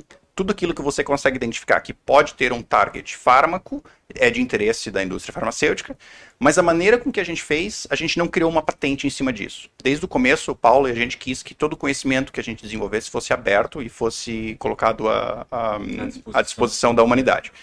É, isso daí inviabiliza o desenvolvimento de determinados medicamentos, porque existe um custo muito grande para essas empresas farmacêuticas se desenvolverem um, um- um fármaco. E é um processo caríssimo, demora décadas, e no final pode não dar certo. Entendeu? Então, E, pelo que eu entendi, por isso ser público não vale a pena para eles investirem, porque qualquer outra. Qualquer um tem acesso, seria isso? exatamente, Basicamente. basicamente é isso. Eles não têm o poder, se der certo, eles não vão poder de- deter- é, Só eu posso deter- vender por exa- 15 por- anos. exatamente, enquanto durar a minha que é patente. o tempo de patente, né? Exatamente. Mas- É isso mesmo? É, é, não, é isso, é isso, é mesmo isso.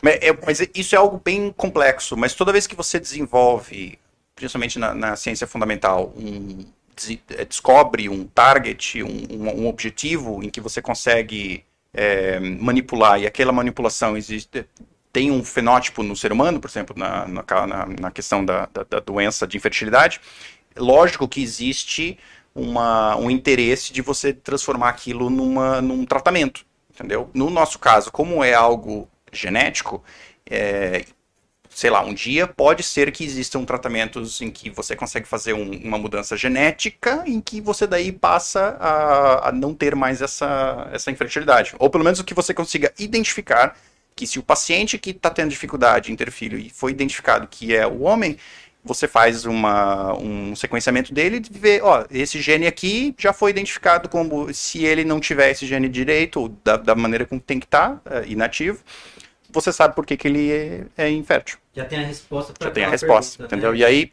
Ah, isso por que que- Porque esse gene seu é defeito. Tem Exa- defeito. exatamente. Podemos E- então podemos considerar que essa foi uma a primeira ou uma das pesquisas que você acabou fazendo no Instituto Gulbenkian. Gulbenkian, é. Gulbenkian. É? Aqui em Alemão? Portugal. Não, não, é aqui de É, Portugal mesmo. Portugal? É. Oeiras, Não, né? mas o nome. Tá em Oe- fica em é Oeiras. né? Bem- É, Eu sabia a história, eu já não lembro mais. É, mas Mas não é do. É diferente. É, arme- armênio. Armênio. armênio, é. E a outra, essa foi a, Olha, a- você- uma pergunta, Essa, né? essa foi a principal pesquisa que eu fiz Principal. durante os últimos três anos você no, tá- no Instituto. Agora ter, terminou. Essa terminou, essa finalizou. Uhum. que agora nós temos outra, outras coisas que a gente está Qual que é a desenvolvendo. mas- próxima que o Hugo falou? Essa foi longa para responder. Qual é o maior perigo que uma desinformação pode causar em um Boa. mundo tão conectado? E depois tem outro. Manda ver. Vai, não daqui- sei se tá dentro daquilo que você. é, acho que é Não é, pessoal, sei lá. Não é algo que eu faço, ah, mas eu- o pior que pode acontecer, eu acho que é acabar com a democracia. e aí essa é fácil de responder. Fala outra, eu quero falar uma outra coisa. Deixa eu responder. Eu vou fazer uma pergunta pra ele. É, Verão com ela disse: Você acredita em Deus? Você acha que este tipo de pesquisa e testes humanos pode afetar a sua crença? Qual a sua opinião? Somente uma curiosidade. Obrigada. Curiosidade. é, eu, eu respeito toda forma de, de religião, eu respeito todas as formas de crenças, mas eu, como cientista, sou ateu. Eu não consigo estar ligado a uma religião porque eu simplesmente vai contra os meus ah, valores como cientista. Peraí, agora eu. eu- essa pergunta. Você quer, foi você quer continuar? Não, é, primeiro sobre a desinformação lá, que você, qual foi a sua resposta mesmo que ele falou? Acabar com a democracia? É, democracia. Você acha que, que, que,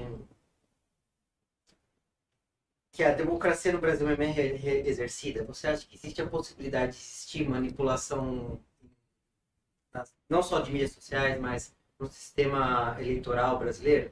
Isso é uma coisa que o Marco a gente discute, né, Marco? Sempre. Mas eu não gosto de falar sobre isso. Não, mas, é- mas eu gosto porque é por isso que a gente tá aqui, cara. pra- Mas em que sentido? ideias. Mas em que sentido? Me- Em, sentido de. de, de, de, de Em teoria, teoria da conspiração É, ou. uma coisa desse tipo. Você acha que.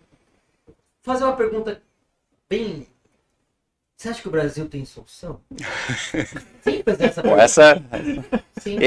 É- A sua opinião. não, A- não a- existe uma então, resposta simples para essa pergunta. A, Mas qual a, seria a sua resposta? a minha, a minha resposta é, é o que talvez o que eu discuta com todos os meus amigos e com, com a minha esposa e com, com todo mais que, da- nosso hall de amizades é que infelizmente eu acho que eu gostaria de viver no Brasil lá da década de 80 que estava previsto a ser um, um boom e que aquela ah, quando eles previam que o Brasil ia crescer acima da China e aquele Uhum. negócio ia ser eu queria viver no país de hoje que eles previam lá na década de 80 mas que não se realizou Na época do café. é, não, não, na década. Não, não, agora, agora. Não, não, década de 80, aqui, quando a gente cresceu. Nossa época, a gente cresceu ouvindo. Na- já é a Mas gente eu- cresceu ouvindo que o Brasil ia ser um- a principal máquina do mundo, tanto em questões de grãos quanto em questões da Amazônia, e que ia ser assim, a, a- maior do que a China, entendeu? Mas onde é que o que aconteceu? Então, mas aí. aí Foram, é- foram décadas e décadas perdidas. Aí começou a história da década perdida, da, da nova década da perdida. E agora eu acho que a gente entrou na nova, nova década a perdida. Daqui a pouco a gente vai- Não, daqui a pouco a gente vai começar Marco, a cantar Legião Urbana Não, aqui. mas é aquilo que ele, o que ele falou agora é muito pertinente, foi aquilo que um amigo me falou. É, naquela época, a gente tinha essa perspectiva no Brasil ter crescido. Hoje, a gente não tem. Hoje se discute entre esquerda e direita, quem é o próximo presidente e, e quem tá certo e quem tá errado. Não existe um, um projeto futuro pro Brasil. Mas, mas eu acho que é aí que eu acho que tá, tocasse no ponto certíssimo. Lá atrás existia um projeto de país, existia um projeto que era além do, do governo de quatro anos. Sim. Então isso foi mantido durante vários presidência- presidentes, isso foi mantido. O que faltou depois dessa, quando começaram as décadas perdidas, é quando faltou realmente um, um alinhamento de, de projeto de futuro para o país que fosse indiferente do partido em, no governo. Entendeu? Concordo. Agora eu vou E, e- e outros países, desculpa, eh, outros países fizeram isso.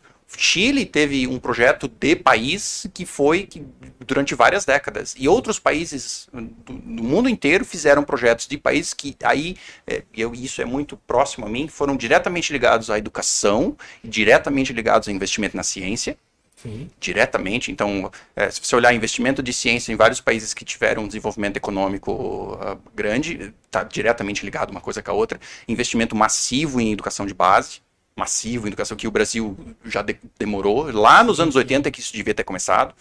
Entendeu? Que é um projeto a longo prazo, que é educação, Lógico, ciência, lógico. tudo, tudo isso. Mas Mas trazendo para nossa nossa realidade, e é isso que você falou, eu acho que é exatamente o que aconteceu, esse desvio foi quando entrou a, a mídia social, foi quando entrou o algoritmo. Eu, eu tenho essa percepção, é, voltando para aquilo que a gente falou, eu acho que eles começaram a perceber o poder de influenciar pessoas que não buscam por informação de uma forma correta, é, tudo aquilo, e, e acabou com o poder da mídia social polarizando e desviando esse, esse, esse caminho que a gente teria. eu acho que isso está diretamente ligado com a educação. Que um povo bem, com, com, com alto grau de Concordo. educação, não existe mídia social que vai. Concordo. Desculpa, eu, pelo menos é a minha opinião, eu acho que se, se existe. Fala alguma coisa aí, você Tá, tempo. tá. Eu também concordo. Mas eu acho que essa questão dos algoritmos facilita para que as pessoas que não têm uma educação, que não têm uma instrução, cometam alguns erros. É isso. Verdade. É, acabou a pergunta? A gente terminou o assunto do, do Facebook? Terminou, né? Sim. Sim. Uma interação É. medicamentosa. Ah, não. Uma, Faltou a a interação medicamentosa. Né? Vamos para a Que é-. Que é o que tu tinha perguntado, a gente vai voltar. É, Isso. vamos voltar para tua pergunta, então, Vamos Marco. lá. Só pergunta do Marco. Faça- Você lembra dela? Eu lembro, eu lembro sim. Por favor, Se então. existe alguma relação é, de medicamentos que são prescritos por, por médicos e que podem, ao longo do tempo, criar alguma alguma patologia ou uma coisa que possa dar, dar evidências de que a união entre duas, dois medicamentos podem criar ali algum, algum outro problema fora aquele que a pessoa já tem. Já tem. assim. é. Excelente pergunta. É, e vai ao encontro do- des- dessa pesquisa que a gente fez. É, não sei se vocês lembram, contei para vocês que eu trabalhei no Laboratório de Desenvolvimento de Tecnologia e lá a gente desenvolveu o prontuário eletrônico. É, quando daí eu fui pro, pro doutoramento, que eu fui fazer o meu trabalho lá nos Estados Unidos, uma das coisas que eu queria analisar eram justamente esses dados riquíssimos sobre toda a saúde de uma população e o que, que a população tinha de, de doenças, o que, que as pessoas estavam tomando de medicamentos. E lá, quando eu estava nos Estados Unidos, uma das pesquisas no laboratório do Luiz era justamente esse negócio de interações medicamentosas. Eu não sabia que isso existia, eu acabei descobrindo lá, porque existia todo um projeto já desenvolvido em, em fazer o, o text mining, que é a mineração de texto, das literaturas publicadas, dos artigos científicos publicados, para identificar é, lacunas nas, nas interações conhecidas. O que, que um passo atrás, o que, que é uma interação medicamentosa? Uma interação medicamentosa é toda vez que você toma ou, ou, você tem dois medicamentos lícitos que são prescritos, que são pega, pegos na farmácia. Você to, o, o, paciente toma esses dois medicamentos existe uma reação adversa que é causada pela interação desses dois medicamentos. Isso pode ir desde uma dor de cabeça, que não deveria acontecer, até um problema fígado, até um, sobrecarregamento uh, tóxico dentro do teu organismo, porque um medicamento aumenta ou potencializa o outro. É, isso, então isso varia, desde reações que são pequenas até reações que são graves, que pode te levar de volta para o hospital, que pode te colocar de volta no hospital ou, ou te levar para o hospital porque pode causar coisas sérias, entendeu? É, e aí eu disse, olha, mas tem os dados lá da, da de, de, e a gente devia dar de olhar isso. Qual? Aí, aí, a pergunta veio, a curiosidade de novo veio. Será que isso, será que isso existe? Será que isso está acontecendo? Será que as pessoas estão tomando interações medicamentosas? Aí eu olhei a literatura e não tinha nenhuma uh, um estudo em larga escala feito com uma temporalidade por muito tempo. Não existia, não conseguia achar. Eu disse, olha, então tá aí uma oportunidade, diga. Qual, qual era a... a a temporalidade que você tinha de, desse dado e a quantidade de dados que você tinha? Boa, excelente pergunta. Nós tínhamos na época 18 meses de dados, então tudo que toda a população da, de, de pacientes que estavam na, no, no, serviço público de saúde, de, de, de, saúde primária e secundária, tudo que eles tinham pegos na farmácia. Então, uhum. é, é, além do que simplesmente o médico prescrever, é eles irem na farmácia e pegarem o medicamento. Pronto, então essa base de pesquisa já não está ligada à rede social. E sim não. A, a dados reais. Dados reais. Não que na rede social não é real, mas pronto. Ali você tinha uma, uma base diferente. Uhum. Algo, talvez um pouco mais palpável, dizer assim. Sim, e, e são dados uh, que se chamam dados prontuários eletrônicos, né, de prontuários uh, médicos, uh, e que, mas de novo, são, são dados em larga escala. Na, nas redes sociais eram milhares de tweets. Aqui são milhares de prescrições, são milhares de dispensações, que é quando a pessoa vai e pega o medicamento. Uhum. Né?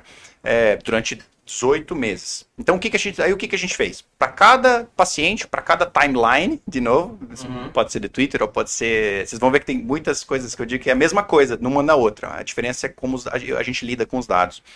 Na mesma timeline de pessoa que pegou o medicamento, a gente vê, ah, pegou um medicamento hoje para tomar durante 30 dias e dali uma semana pegou outro medicamento para tomar também durante 30 dias. Então tem aí um overlap de 25 dias é, em que esses dois medicamentos foram, a gente assume, tomados ao mesmo tempo. Né? A gente não sabe se eles realmente foram tomados. Tem um caveat aí que precisa ser colocado. Se a pessoa parou de tomar, a gente não sabe. Né? Está uhum. lá que ele deveria ter tomado. Então a gente assume que ele tomou, ou ela tomou. E aí a gente foi à base de dados de interações medicamentosas conhecidas. Tá? Isso veio, a gente pegou de uma, de uma porque elas são atualizadas no tempo, a gente pegou de antes que elas foram é, dos nossos dados e pegou a lista delas todas. Quais são todas as interações conhecidas? E colocamos uma, uma coisa em cima da outra. Quais são de todas essas interações que, que as pessoas tomaram, quais são aquelas que a gente sabe que são interações medicamentosas, ou seja, que não deveriam estar tomando ao mesmo tempo. E a gente achou que existia um número, a gente achou na cidade nominal que existia um número enorme, mas enorme, de pessoas que tiveram pelo menos uma interação medicamentosa, que tomaram pelo menos uma eu, eu não vou lembrar os, um dos números de cabeça, mas é cerca de, se eu não me engano, 20, é, 25%, 25%, eu acho que é 25% da população de pacientes inteira tinha pelo menos uma interação medicamentosa. É um número absurdo de pessoas, cerca... É, já chegamos lá, que é, o, que é a rede. Eu, porque essa imagem é muito legal. É, uma das coisas que a gente descobriu é que tinha mais de 5 mil pacientes que tinham recebido pelo menos uma, uma interação medicamentosa. E aí a gente começou a fazer, a, a, a nossa curiosidade foi aumentando. É, mas, meu Deus, se, se, se é tanta gente, será que existe algum padrão em como isso está acontecendo? E a primeira pergunta que a gente foi, foi olhar é: será que existem. Será que existe um, um, um viés, um bias aqui em como essas interações são dadas? Se elas são dadas mais para as mulheres ou se elas são dadas mais para os homens? E a gente foi, aí a gente estratificou. Pegou só as mulheres e olhou as, as interações que são dadas para elas. E a gente viu que se a gente olhar só para as mulheres em relação aos homens, existia cerca de 6% de risco a mais para as mulheres elas tomarem medica medicamentos ao mesmo tempo, independente se é uma interação ou não. Então, se eram cerca de 6% esse aumento para as mulheres, a gente esperaria que seria a quantidade de interações fosse mais ou menos a mesma coisa, cerca de 6% também. Mas o que a gente achou era, é, é, é que é, é esse, esse número é 25% de chance de risco maior para as mulheres do que para os homens, o que é completamente é, desproporcional e se a gente olha só pela quantidade de, de co-administrações, por exemplo. Isso está ligado com o fato da mulher às vezes tomar anticoncepcional, ou, ou isso é uma questão de, de outras, outros tópicos que estão relacionados, gene, não sei. Excelente não pergunta, sabe. excelente pergunta. A, a, gente foi olhar isso, porque essa é a primeira coisa que a gente foi, foi ver, né? Nós, as mulheres tomam medicamentos que são só delas, digamos assim, que são hormônios e tal, que é uhum. muito específico que, as, que os homens não tomam, em geral não tomam. Então essa foi a primeira pergunta que a gente fez. E esses 25 baixaram só para cerca, se não me engano, 21% de, de risco uh, maior para as mulheres. Então a resposta é não. Não é por causa disso. São outros fatores, a gente não sabe dizer exatamente por quê, porque os dados não nos dizem por quê, a gente, uhum. só, diz, só, a gente só mostra que aquilo acontece. O porquê, aí a gente não consegue dizer exatamente. Mas está lá, existe um risco aumentado muito maior para as mulheres do que para os homens. É, uma das coisas legais que a gente fez nesse trabalho é daí tentar formular um, um modelo nulo, por exemplo, um, um baseline, né? O que, que a gente esperaria se a gente desse medicamentos completamente aleatoriamente para os pacientes. A gente chamou isso, é um uhum. modelo nulo que se faz na, na ciência, geralmente que é para você estimar qual é o mínimo aceitável.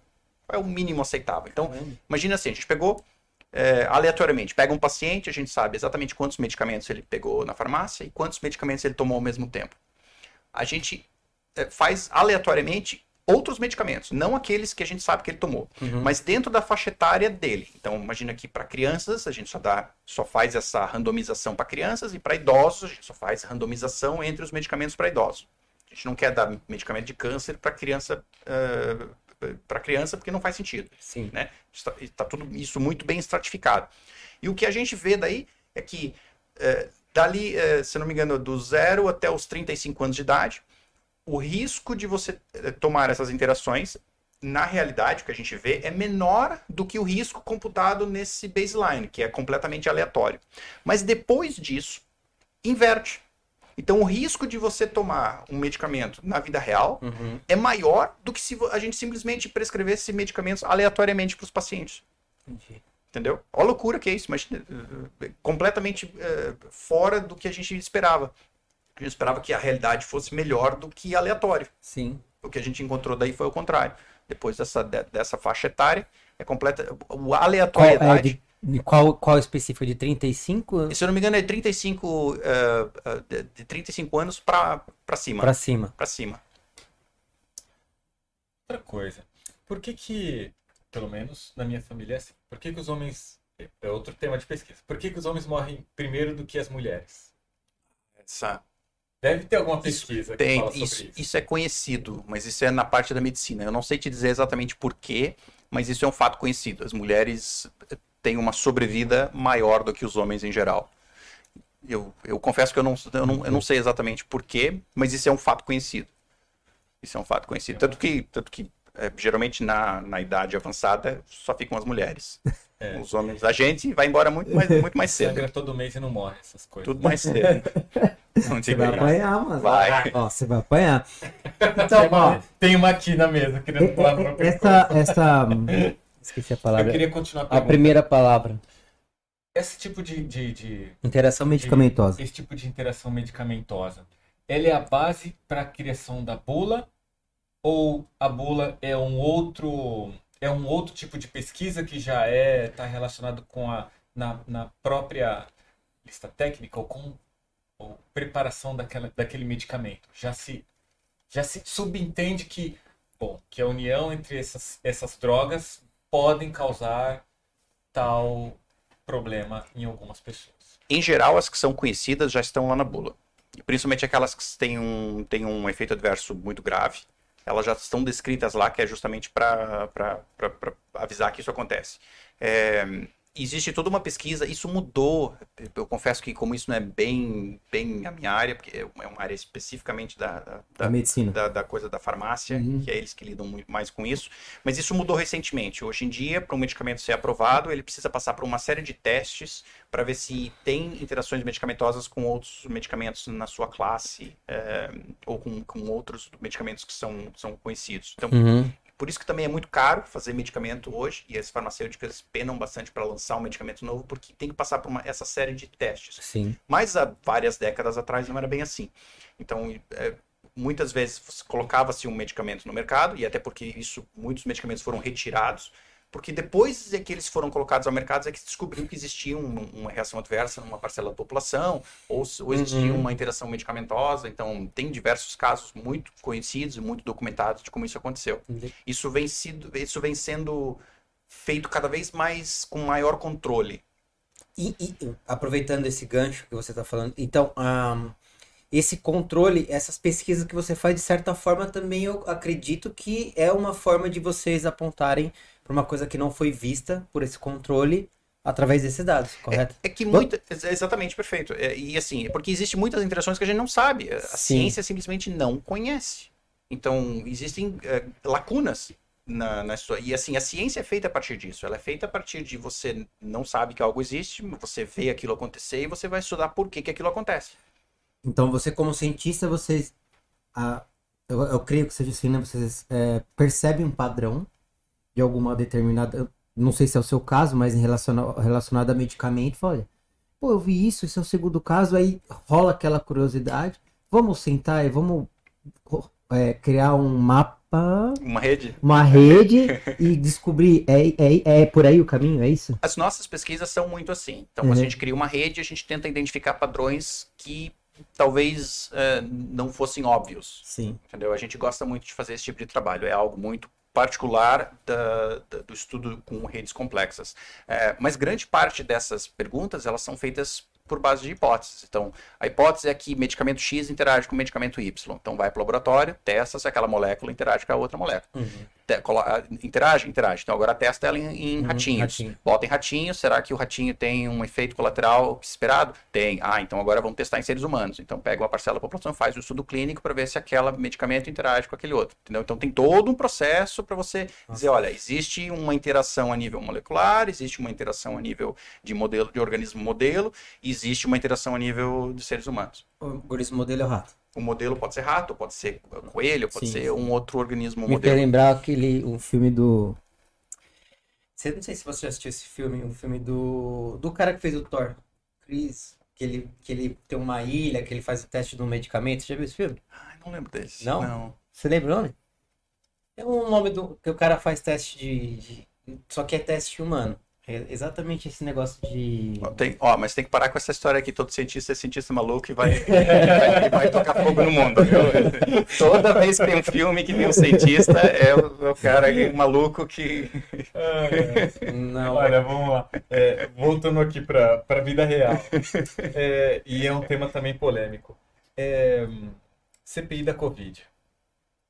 Isso está um pouco ligado com essa questão da, dos medicamentos, né? E, e analisaram ali se cloroquina era um medicamento acertado, se aquilo era não sei, enfim, uma palhaçada. Para mim, na minha opinião, uma palhaçada. Mas pronto. Qual é a sua opinião sobre isso? Aquele pack de, de medicamentos que é que foi proposto pra, como uma opção inicial para a população. Aquilo para você fez algum sentido? Você acha, como você viu isso na, na sua é, na, na, realidade, vamos dizer assim? Boa, é, eu acho que assim, eu, eu, não, eu, não, eu não tenho que ter uma opinião. Eu acho nesse sentido. Eu, o que eu tenho que ver é a, ah, o que diz a ciência, o que diz os dados. E os dados mostravam, e Uhum. mostram até hoje, teve diversos estudos que apontaram que a- a- o PEC o- não, não fazia efeito nenhum em relação à Covid. Entendeu? Então, os dados todos, e foi- isso foi desbancado em diversos Fato países. fato, fato né? é fato, eu não, eu não tenho que ter minha opinião. Ah, exatamente. Não interessa a minha opinião, porque Então, o que interessa é, não é a realidade científica. Segundo a ciência, aquele pack de medicamentos Até onde eu Era li, zero. até não, não li Até onde- recentemente, mas Uhum. até onde eu li, aquilo era completamente é, balinha de açúcar pro Covid. Era placebo. Era. Tá vendo? É o que eu falo. É informação. O cara ir lá. Qual que é o, a- órgão que é a Organização Mundial de Saúde? A né? Organização Mundial de Saúde. É. E, e, assim, isso, isso foi baseado em diversos estudos eh, que foram lançados no Lancet, diversos estudos que foram, isso foi feito em, um país, em vários países, e assim, ficou mais do que provado que não. Eu conheço pessoas que tomaram cloroquina e que tiveram uma sobrevida. Mas você pode achar pessoas que tomaram balinha de açúcar e também tiveram sobrevida. É... E É. eu, eu, Termina, termina. Eu nunca tive Covid. Mas eu Que você tive... sabe. Desculpa. Não, não. teve- é, Não, ele mas- fala que nunca teve, mas não tem possível. né? Eu não tive- Deus eu beijo no cangote dele, ele ficou. Eu nunca tive sintomas. Sintomas Ah, respiratórios, tá? Nunca tive sintomas respiratórios. Mas eu tive uma patologia. Que eu fui pesquisar nas, né, nos lugares onde não se deve pesquisar, mas eu encontrei lá um negócio chamado Covid do pé. O que, que é o Covid do pé? Nem ele sabe. Calma, nos primeiros, nos primeiros, é, primeiras pesquisas que apareceram sobre Covid diziam que as pessoas tinham uma certa inflamação nas articulações do pé e aquilo inchava e coçava. E eu tive esse negócio. Eu tive, eu não tive mais nada, mas Isso é tive. frieira, maluco. Não, Não, não, pera, pera, pera. Tô zoando, Ele, tô ele, zoando. ele, ele, ele- Acho que agora eu sei o que você está falando. É, Eu tive isso, isso. Mas isso passou? Isso passou depois que eu tomei é, ivermectina. Não, to, não façam isso em casa. Eu fiz porque eu sou corajoso. Mas eu tomei ivermectina e passou dois dias e eu tava bom. Como é que isso. A gente não pode extrapolar o caso que aconteceu com você para o resto da população. O que aconteceu é, é- a ciência não Fiz isso funciona assim. própria, Então, tá? Tem, tem um monte de gente que diz que tomou isso e aconteceu aquilo. Mas a gente não pode, na ciência não pode tomar isso como uma realidade. O que você tem que, Que? Secou, mano. o que, você Não, tem que não. ver é assim. Se, se existe, se existe aí um, uma, assim, talvez exista alguma coisa e tem- a ciência vai lá e estuda, tá? Então faz um, faz um estudo clínico. Todo, todas as pessoas que tiveram a, a frieira do pé ali É. tomam aquilo, faz um, faz um estudo, faz um, um grupo controle e que aqueles metade deles tomam ivermectina, metade deles tomam balinha com açúcar. E aí Entendi. vê se existe um- uma relação estatística que vai dizer, olha, realmente existe uma, uma, uma relação entre a frieira do pé e a ivermectina. Eu não fiquei sabendo que esse foi um teste que foi realizado, não foi um estudo clínico que É. foi realizado. Eu, eu... Talvez você deveria propor esse estudo clínico para ver se Ah, é se meu pé, não pra ele. passo, passo. Outra coisa. Outra coisa. Eu sou um cara cheio de problema, né? Não, mas assim, ó, deixa, eu, deixa eu só voltar a um ponto importante. É, existe um negócio, existe, existe uma coisa que foi identificada com a Covid, que é o que está se chamando de long Covid, que é a, a Covid prolongada, que são diversos fatores é, é, ou, ou relações que, que as pessoas estão, os médicos estão dizendo que acontece com pessoas que tiveram Covid e que aquilo permanece por um longo período de tempo. Então tem uma série de, de, de efeitos, como se fossem efeitos colaterais, que permanecem com as pessoas que, tiverem, que tiveram Covid. E é uma, é uma lista enorme. Não tá isso, não tá ainda bem, não existe um, já, já tem uma, uma lista bem definida. Tem, até nós recebemos essa, essas ah, semana passada nós recebemos uma das especialistas americanas que estuda isso, a, a Kiko, e ela, é uma das coisas que eles que eles estão mostrando é que é uma série de doenças associadas a quem a pessoas que tiveram covid. E aí estudos clínicos estão sendo feitos para ver as relações que realmente existem, qual é a base, a, a- fundamentação ah, bioquímica que, acontece na- no Uhum. corpo, o que está levando essas pessoas a terem essas relações, essa, essas, esses sintomas depois de terem contraído covid. Isso é geralmente na população mais idosa. É, um- não é a nossa faixa etária, então acho difícil que seja o teu, a tua frieira do pé ali, mas, Do pé. É, mas, mas é algo, mas é algo real. Mas é algo real, esse, o longo Covid é algo que está sendo estudado. falar disso? Da frieira não, mas o longo Covid sim. é, Eu, eu, eu, eu tô falando isso porque, bom, eu fui pesquisar onde não devia é. e encontrei isso e tinha muita relação com os sintomas que eu tive. Cara, E, e eu acho eu é, foi assim uma série de coisas que estava ali relacionado com, com o ambiente onde eu estava, por eu ter animal, é, eu pensei em tudo isso. Mas é, como minha esposa na altura teve covid e a única o único sintoma que eu tive foi esse e a pesquisa eu acabei ligando uma coisa a outra. Mas que pesquisa que foi essa? Da onde é que você viu a pesquisa? Pesquisa de Google, Dr. Google. Hum. E no Dr. Google apareceu isso. Não? É o mesmo? Apareceu. Não, Não, é. é, outra. É, vai contaminar. ah, cara, eu tô- é, é, é. Esse cara é 13. Eles já tomaram vírus pra Desculpa, desculpa, desculpa. Eu, é, é que eu sou do gueto. É, Lá, a gente tomava sangue de boá no Brasil. É... Tomou sangue Ó, de minha, boá? minha adolescência foi comigo, velho. Pronto, mano. Não vem não, careca. Não vem não, careca. É a palavra, cara. Eu, ó, eu tenho cabelo, tá? Esse aqui é pra jogar na cara da sociedade, que os caras careca que não tem. Eu, eu corto, né? Eu tenho, mas eu Eu corto. tenho, mas eu corto. É. Não, deixa eu aproveitar um negócio. Não sei se você já ouviu falar sobre isso. Dentro do mesmo assunto que ele falou. é, conhece o. Como que é que você fala? Seu. Mose? Fala que é o quê? Seu?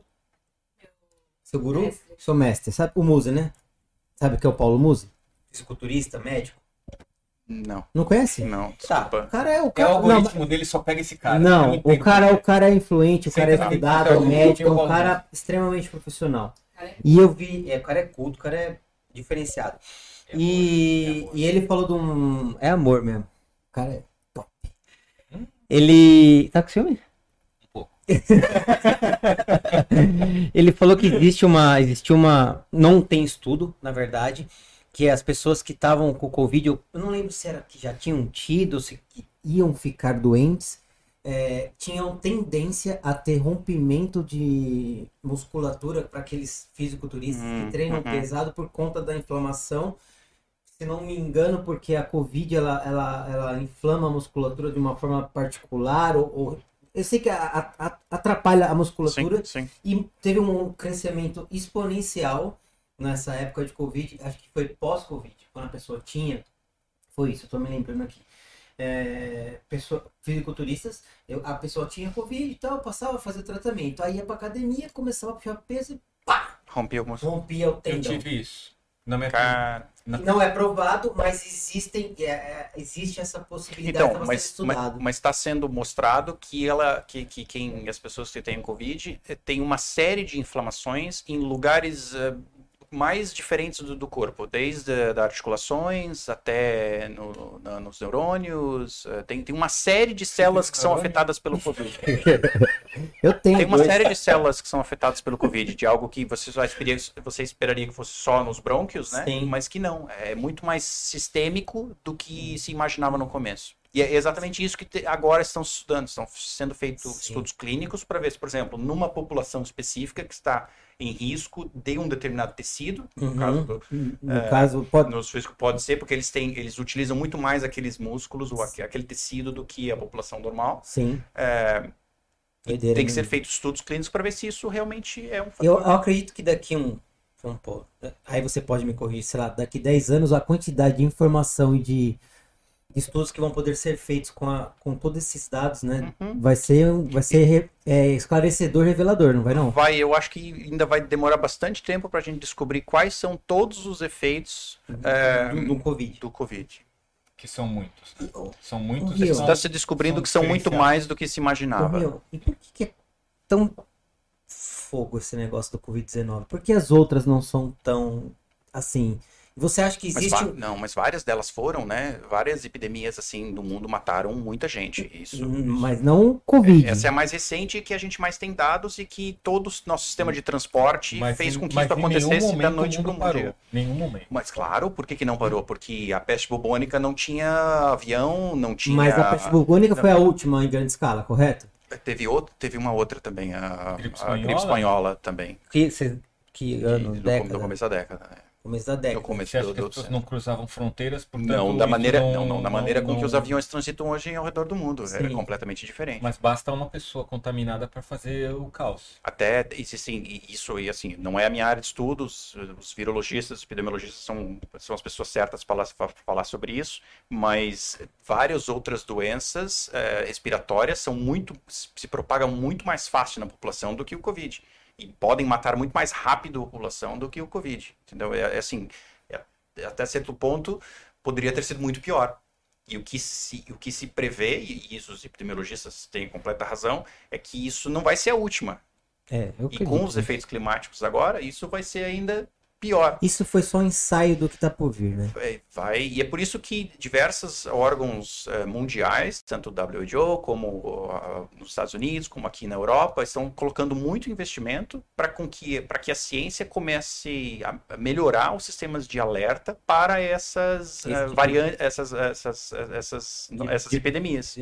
Você acha que a gente pode ser, no futuro, transformados em robô? Agora eu vou, vou filosofar. Não, não, não. Da onde ele isso? Calma. Eu não devia ter misturado o vinho, Rio. Você tem razão. Não, você misturou o vinho. Então, eu não devia, porque eu misturei o vinho, você Chutou a bola lá na É, arquibancada não, agora. não, não. Eu vou explicar o bateu um tiro de meta, mano. Hoje, é, hoje nós. Bom. A gente passou um tempo sem sair de casa e depois, quando a gente saiu, a gente teve o controle da. Do... Tinha um cartão lá, o passaporte, para poder sair de casa Sim. e mostrar e tal. E, ok? Amanhã, quem garante que você vai ter um chip na sua pele e que isso vai passar a ser um passaporte? Mano, Então, Não, Isso, isso, vem, não? isso vem das teorias conspiratórias Ele- do WhatsApp, ele hein? é. ele é cheio de Bem, teoria de conspiração. no Ele é WhatsApp, cheio é. dessa. É, é, é, é. Ele é. Calma. Vocês não acreditam na tecnologia. Não, quem que. Chat. Ó, chat, chat. Ian, telefone pra você. Qual que é a pergunta aí? É, qual a porcentagem de risco de crianças que são fertilizadas para serem com alguma deficiência? E que tipo de deficiência é mais comum nestes casos? Verão com elas. Tenho a mínima ideia. É, essa Não- aí não dá, né? Peço desculpas, mas não é, não é a Não é minha sua área. Eu não tenho a mínima ideia. Mas obrigado pela pergunta. É, Mesmo assim. obrigado pela participação. Reaproveitando do verão com elas, que eu achei curioso. É, você sempre teve essa orientação de ser ateu? Ou você teve uma mudança numa parte da sua vida? É, a sua- qual é, qual é a, a- a orientação da sua família? Como é que foi isso na sua vida? Ok. é, eu acho que como todo brasileiro, eu nasci católico, né? Sim. É impossível você ter outra formação religiosa no Brasil do que não seja o catolicismo. Eu, eu fiz tudo, eu só não fiz a crisma, eu acho, porque me encheu o saco aquele negócio. Não é pra mim. Eu- não, não é pra mim. Eu já lá, lá no começo eu já sabia Eu que aquilo não, era pra mim, entendeu? E aí, como eles começam com essas historinhas pra boi dormir, eu, disse- eu per- eu perguntava muito por quê. E aí eles não, elas não gostavam quando eu Não, perguntava. porque quando eu- Deus falou Porque que assim, Você já era criança dos dias de hoje. É que eu sempre fui- Nos dias de hoje pergunta agora o porquê, não é? É que eu sempre fui muito curioso, de novo. Então eu, eu queria saber por quê. Por quê? Mas por quê? E aí elas não gostavam que, que as crianças perguntavam muito aí por era quê. só o pedala na cara na cabeça. Ah, é porque eu tô mandando, vai, moleque. Não, mas aí também eu passei por um, peda- um- uma fase da vida onde eu era mais espírita, acreditava mais nessas coisas mais assim do, do, Do karma, da. karma, da- nessas coisas assim. Aí até depois mesmo que eu, que eu caí de cabeça mesmo na ciência, que eu vi que não. hum, A, Não tinha a- nenhuma a melhor explicação é a explicação que a gente tem até hoje, que, é, que, é, que o método científico nos dá, é de você conseguir desprovar as coisas. Então, até com que você me desprove que aquilo não existe ou não existe, é, eu não consigo ter uma relação melhor com aquilo. Então, essas historinhas, eu acho, eu acho que assim, as religiões fazem uma, um, um papel muito importante é, na população, de forma geral. Mas eu acho que precisa se ter uma racionalidade em cima de certas coisas para dizer, não, isso aqui, isso aqui não tem como existir. Né?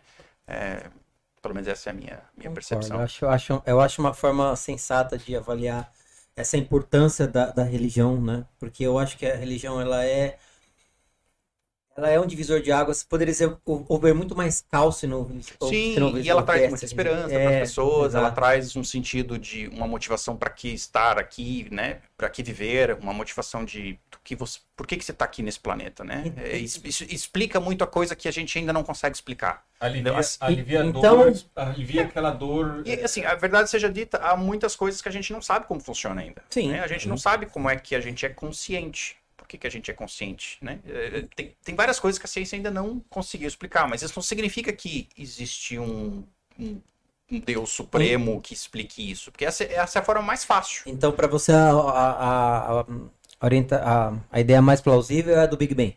É, da, sim, da, da, da criação. Da, sim, sim, sim. Não, eu não acredito na criação, no criacionismo. Sim. Né? Eu acredito na teoria da evolução. Da evolução, teoria assim, da evolução. E assim, tudo. Não é porque eu acredito, é porque tudo tudo que a ciência nos mostra é que Sim. essa é a explicação mais plausível até hoje. Pode ser que exista outra, mas até hoje essa é a explicação mais plausível.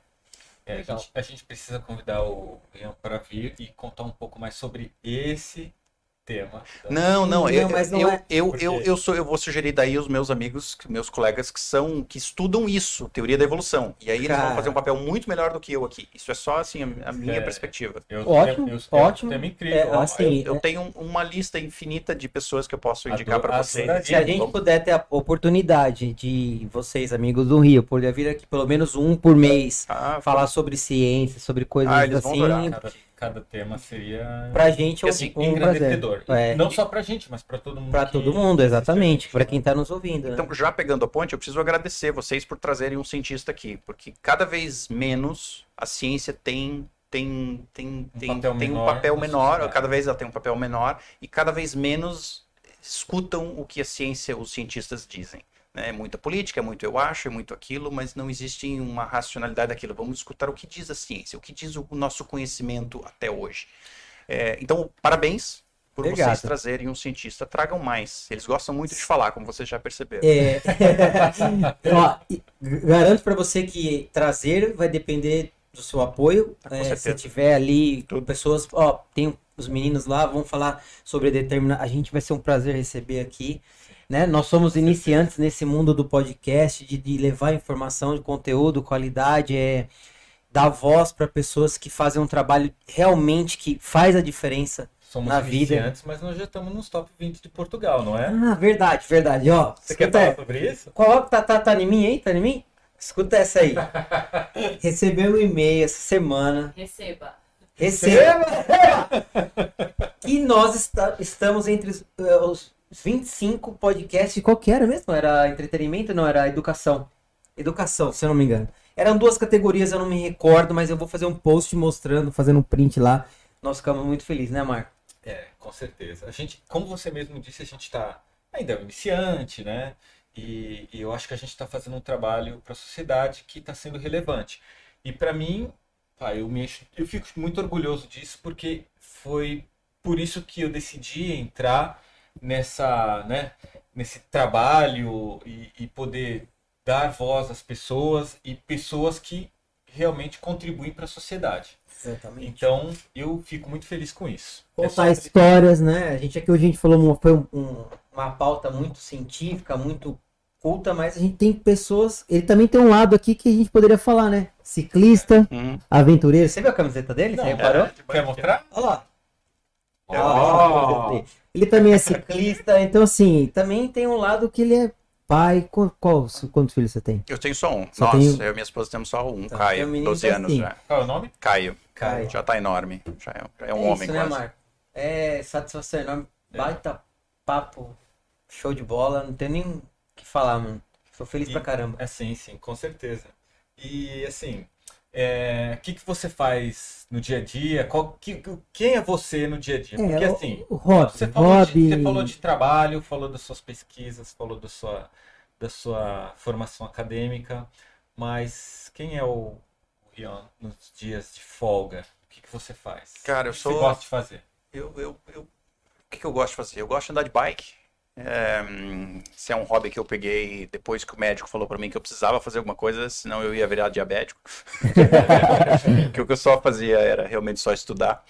É, Mas Você isso- começou a andar de bike aqui ou você já Nos- faz isso no Brasil? Não, nos Estados Unidos. Quando eu isso faz o quê? Agora vão fazer cinco anos. Quanto tempo você morou ou lá? menos. É, seis anos. Em- Boston? Sei- não, não, não. Eu em Bloomington, Indiana. Eu não, eu não me mudei para Boston. É, é, ao total, eu passei um ano quando eu tinha 17 e agora depois seis anos para o doutorado. Foram aí sete anos.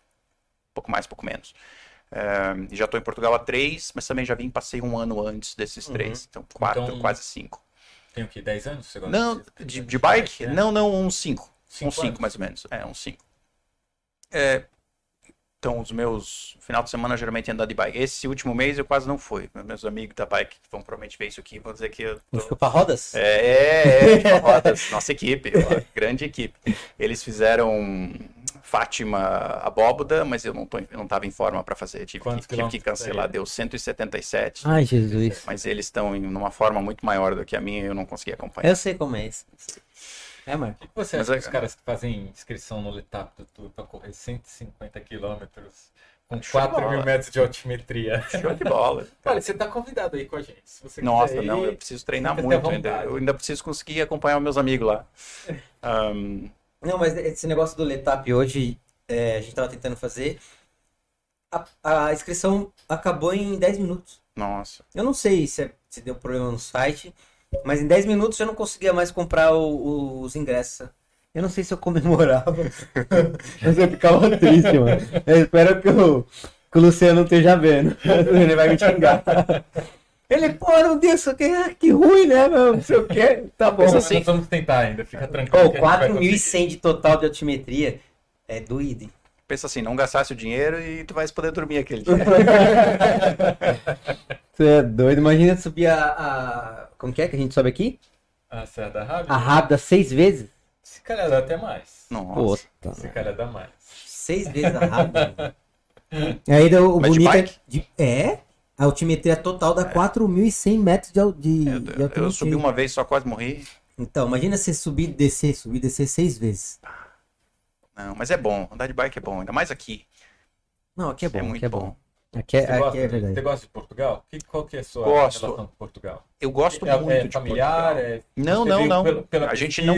A gente não tem família aqui se- sem ser a nossa família imediata, né? Eu, minha esposa e o nosso filhão. Eh, a gente gosta muito de Portugal. A gente veio um ano que eu trouxe eles. Eu já, na verdade, eu já venho a Portugal há 10 anos todo verão. Com o meu orientador, a gente vinha, fazia as pesquisas aqui. E é Uhum. assim que surgiu o meu amor pelo, pelo Instituto Gulbenkian de Ciência e as colaborações lá com os biólogos e com o pessoal. Mas foi esse ano que a gente veio, passou com a família, que eu disse assim, então, estão a fim de mudar para Portugal? Será que é legal? Gostaram? E eles gostaram, toparam, e aí quando a gente teve realmente a oportunidade para vir, a gente veio de vez. É, adoro, amo Portugal de paixão. Tem, como todo país no mundo, existem coisas boas, existem coisas ruins. Todo lugar do mundo tem assim. É. né? Eu, eu posso listar uma lista enorme de coisas boas e uma lista enorme de coisas ruins também, assim como em outros países também. Mas eu acho que em geral, no todo, a gente é muito feliz aqui, principalmente pela questão de segurança. Minha família, a- a- meu, meu filhão pode vir de ônibus de volta para a escola, para casa. A minha esposa pode andar de madrugada tranquila no, no, no trem, no comboio, sem, sem, sem maiores preocupações. Eu posso andar com o notebook nas costas, sem maiores preocupações. É. Posso ir para o trabalho, voltar, entendeu? E eu acho que isso não tem preço. Não, isso, é isso não tem preço. Então, É, a qualidade de vida que a gente tem aqui é algo difícil de ter em outro lugar do, do mundo, eu diria. Até mesmo nos Estados Unidos. É, gente- até mesmo nos Estados Unidos, a gente não tem a qualidade de vida e a segurança que a gente tem aqui. São, são, eu, eu vivi nos, nos Estados Unidos durante seis meses. E é, eu entendo o que você fala. Aonde é que você tava lá? Califórnia. Ok, ah, ainda tava no lado bom. É, Califórnia, que eu meu amo aquele lugar. Fiquei seis meses lá, eu trabalhava 14, 16 horas. Mas eu tinha prazer de estar lá. Só que é o que você falou. Eu vou te falar uma situação que aconteceu comigo lá. O Luciano mandou te avisar que ele tá vendo sim. Então, fala pra ele. Tô brincando, mano. Fala tô pra ele brincando. tentando fazer inscrição. Vai estamos- inscrição aí. Vou ter que ver da máquina, se vira. É, eu tinha, eu trabalhava como Uber, né? Lá, fazia é, transporte de, de pessoas lá. E, aí uma vez ca- acabei meu, de trabalhar, parei na, na, na- no, no estacionamento para ir numa farmácia. E eu parei o carro, sabe quando você para o carro e olha pra frente? Eu olhei pra frente e vi um, um cara sentado.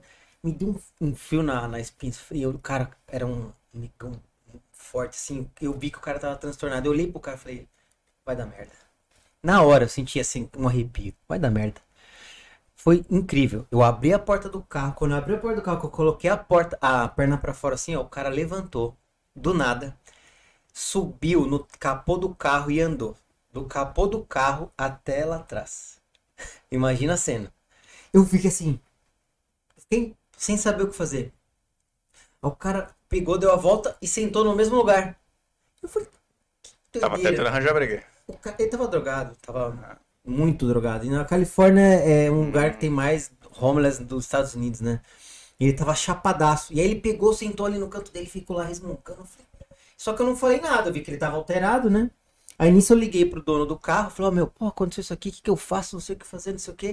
O cara levantou e andou pela De novo. segunda vez no teto do carro. Aí eu fiquei nervoso. Aí ele passou no carro, falei, ah, não. Aí como já xinguei ele, coloquei meu celular no teto do carro e fui pra cima dele. Só que nisso, eu tinha reparado que o carro que tava do meu lado tava com, os para, com o para-brisa estourado, como se tivessem é, jogado alguma coisa dentro. E ele que tinha feito. Aí nisso que, eu, que, que ele foi, eu já fui pra cima dele, já armei pra sair na porrada com ele assim, eu dei um soco, ele deu uma bica. Aí na hora veio uma viatura. Porque a, a dona do carro que tava Já do meu chamado. lado já tinha chamado que ele já tinha danificado um carro. E eu era o segundo carro que ele já estava danificando. Quando a, a polícia entrou no estacionamento daquela aquele Dodge Challenger SRT, sabe? Aquela coisa linda de, de, de filme. O cara já ficou de joelho, colocou a mão na cabeça e eu fiquei ali. Então, quer dizer, você tá nos Estados Unidos, num lugar, mas tem violência. Isso Tem, aqui tem, tem. aconteceu, é muito raro de Nós, nós tivemos no, no colégio, no, nosso filho estudava um princípio de active shooter, né? Que é oh, um, meu que Deus é do um- céu, imagina seu o cara traga coração. uma arma, mas a Uhum. gente não sabia, mas ele não tinha, não é, ele não estava na escola, ele estava na redondeza. E aí Uhum. fizeram o lockdown da escola. Deu aquele alerta Amber, né? É, não, no Amber não. O Amber é quando é rápido de, É rápido, de- né? de criança.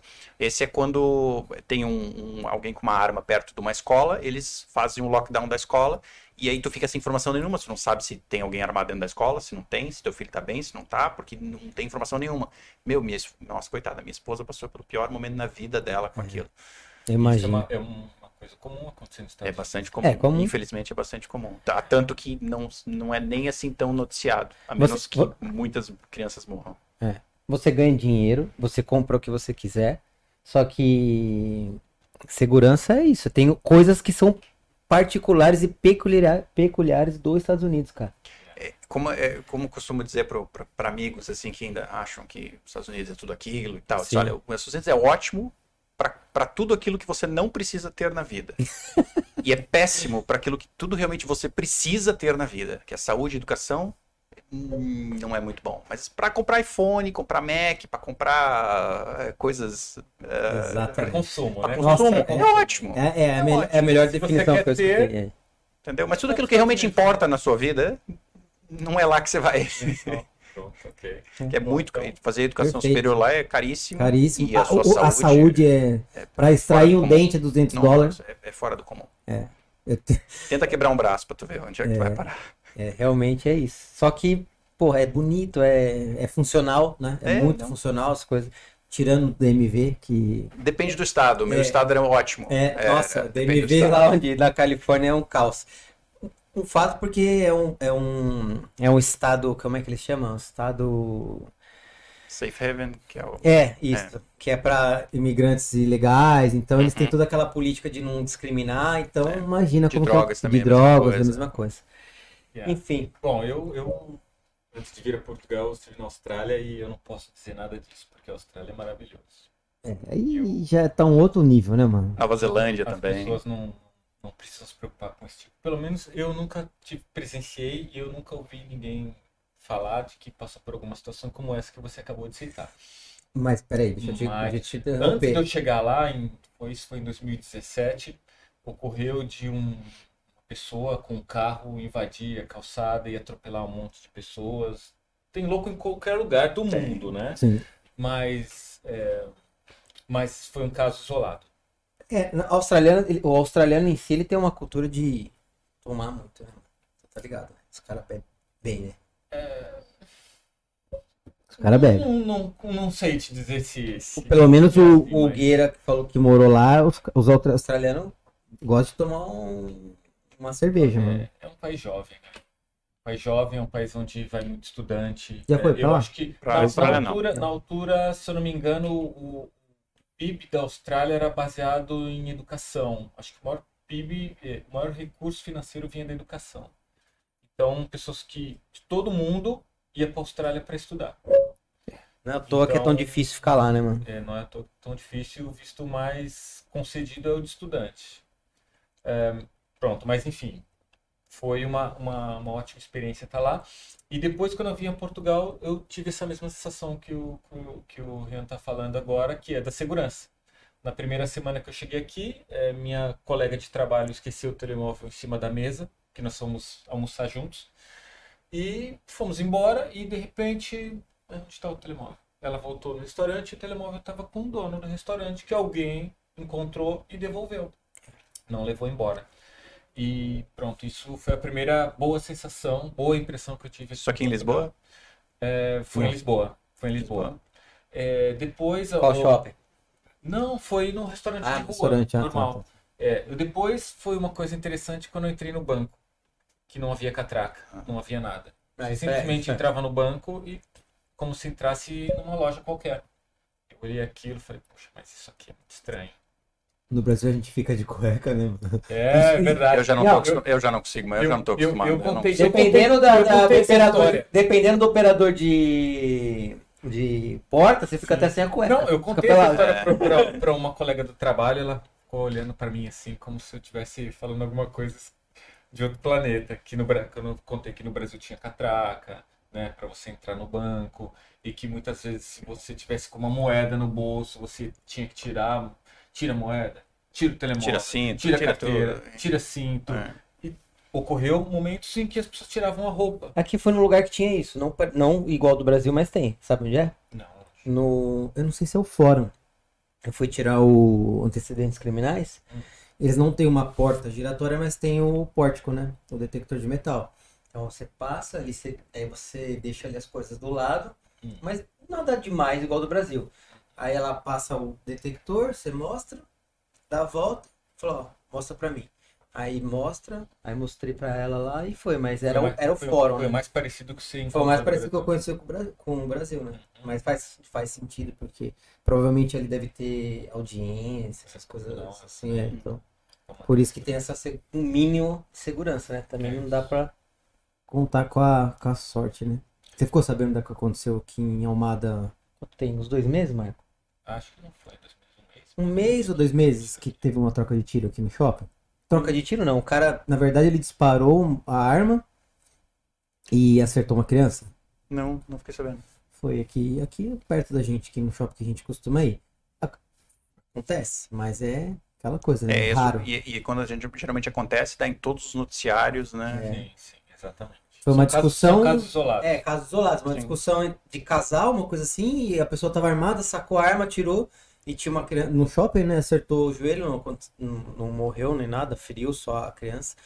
Mas acontece. Mas, mas eles conheciam? Era fa- Não, a, familiar? a criança? É. Não, a criança tava andando no Ah, shopping. então, perdido. Foi uma vítima, uma fatalidade. Mas acontece, né, mano? É. É raro, mas acontece. É isso. Né? Ah, olha, é... Fala. acho que pronto, você não quer falar do nosso patrocinador? Você não falou do Vamos, eu peguei o óculos aqui agora pra tirar meu óculos do. Ah, o Jarvis aqui, ó. Ah, O meu óculos do Homem de Ferro. ah. Vou colocar aqui, ó. Rock Solid Airwear. Esse aqui é Kids, tá, galera? Ó. Mas, ó como fica bem em mim. Eu tinha um desse, mas eu perdi. Entendeu, né? Ó, aços flexíveis, lente UV400. Feliz de quem encontrou, porque hoje com certeza tem. É, o Gueira, ó, eu quero o, o meu óculos lá que é quase igual esse aqui, só que é adulto. Certo? Vou trazer o- vários óculos pra gente agora quando eu voltar do Com Brasil. certeza. Tô indo pro Brasil, se quiser alguma bomba, me fala. Opa, opa. Eu trago farinha por 10 euros o quilo. Farinha de mandioca. Ah, Farinha de mandioca. eu já tava ficando assustado. Farinha de mandioca. Gente, ó. Rock Solid Airwear, entra lá no site é, faz encomenda Brasil, Portugal muito em breve. Temos o código promocional de quantos por cento? 5% de desconto. Qual que é o código? Lembra? Latitude 25. Latitude 25. Yeah. Tamo aqui, ó. Latitude é, Rock Solid Eyewear. Lembrando também que a gente tem um. Tá me esquecendo aqui. A Atomy, quem não, quem não viu o nosso episódio da Atomy lá, também entre em contato com o Rodolfo. Sim. Rodolfo Barros da Atomy para saber um pouco mais da Atomy lá. Produtos de qualidade. Você usou a. a- A pasta? Não, a escova? Não, usei a pasta. A pasta foi legal. Você tem que comprar a Gostei. escova. Você vai ver que é, o negócio é diferente. Até eu comentei esses dias. Falei assim, pô, você sentiu. Você gostou da escova? Eu falei, gostei. Porque quando eu comecei a usar, eu achei ruim. Depois eu me acostumei com a escova, com a. com a, com a maciez dela. Ela não é, não é tão macia e nem é tão dura. Porque eu tô acostumado a usar aquelas escovas duras. Sério. Ah, é. E é errado, né? Que dizem que, a- que Eu, a eu, só, tem que ser é, eu só consigo a, a bem soft, a bem É bem macia. soft. E essa da, da Atomy, depois você dá uma olhada lá no. A gente entrevistou um rapaz aqui de uma empresa, ele vende os produtos de qualidade, show de bola. E eu comecei a usar, achei mole, porque eu uso aquelas bem vagabundas, nunca dura. Só que eu me acostumei. E aí eu comecei a, a gostar escova. E eu até comentei com ela, falei, pô, gostei, vou comprar mais. Isso Certo? aí, Show de bola. Rio, cara, Rapaziada, obrigado. muito obrigado. Foi um prazer estar aqui com vocês. É isso aí. Espero, espero que eu tenha eh, correspondido às expectativas, explicado de uma maneira.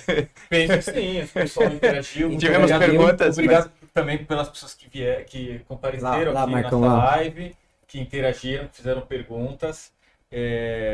Estou super feliz que você veio aqui, aceitou nossa, nosso convite.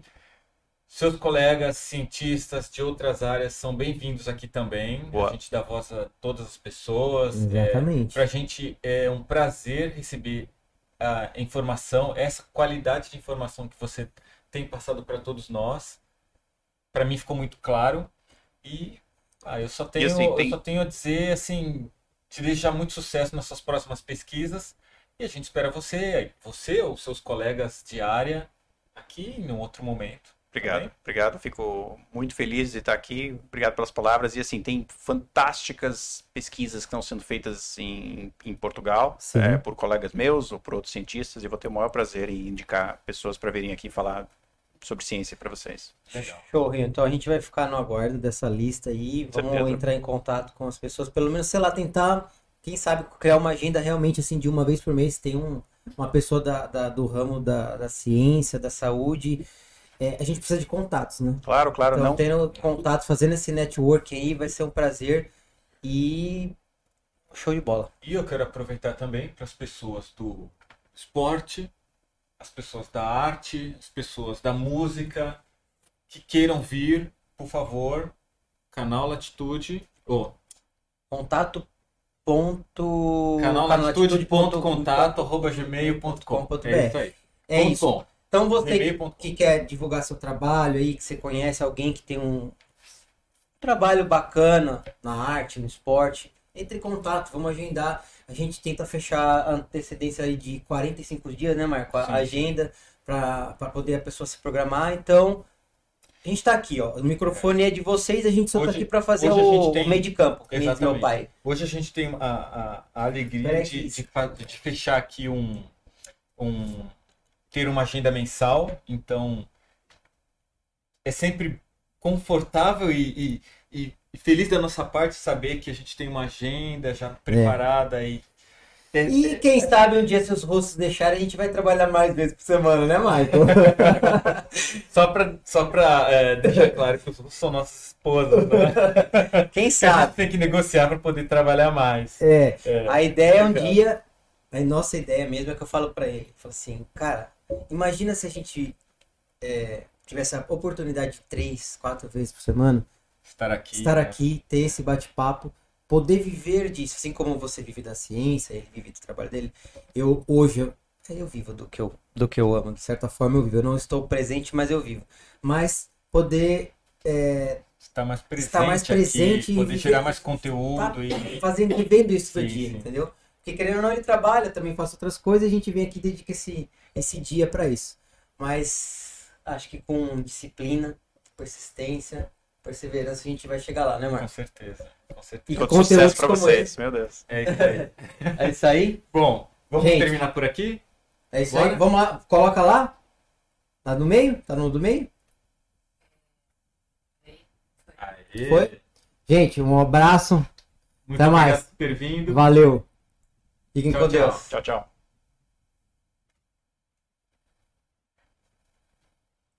Você esqueceu do FTB?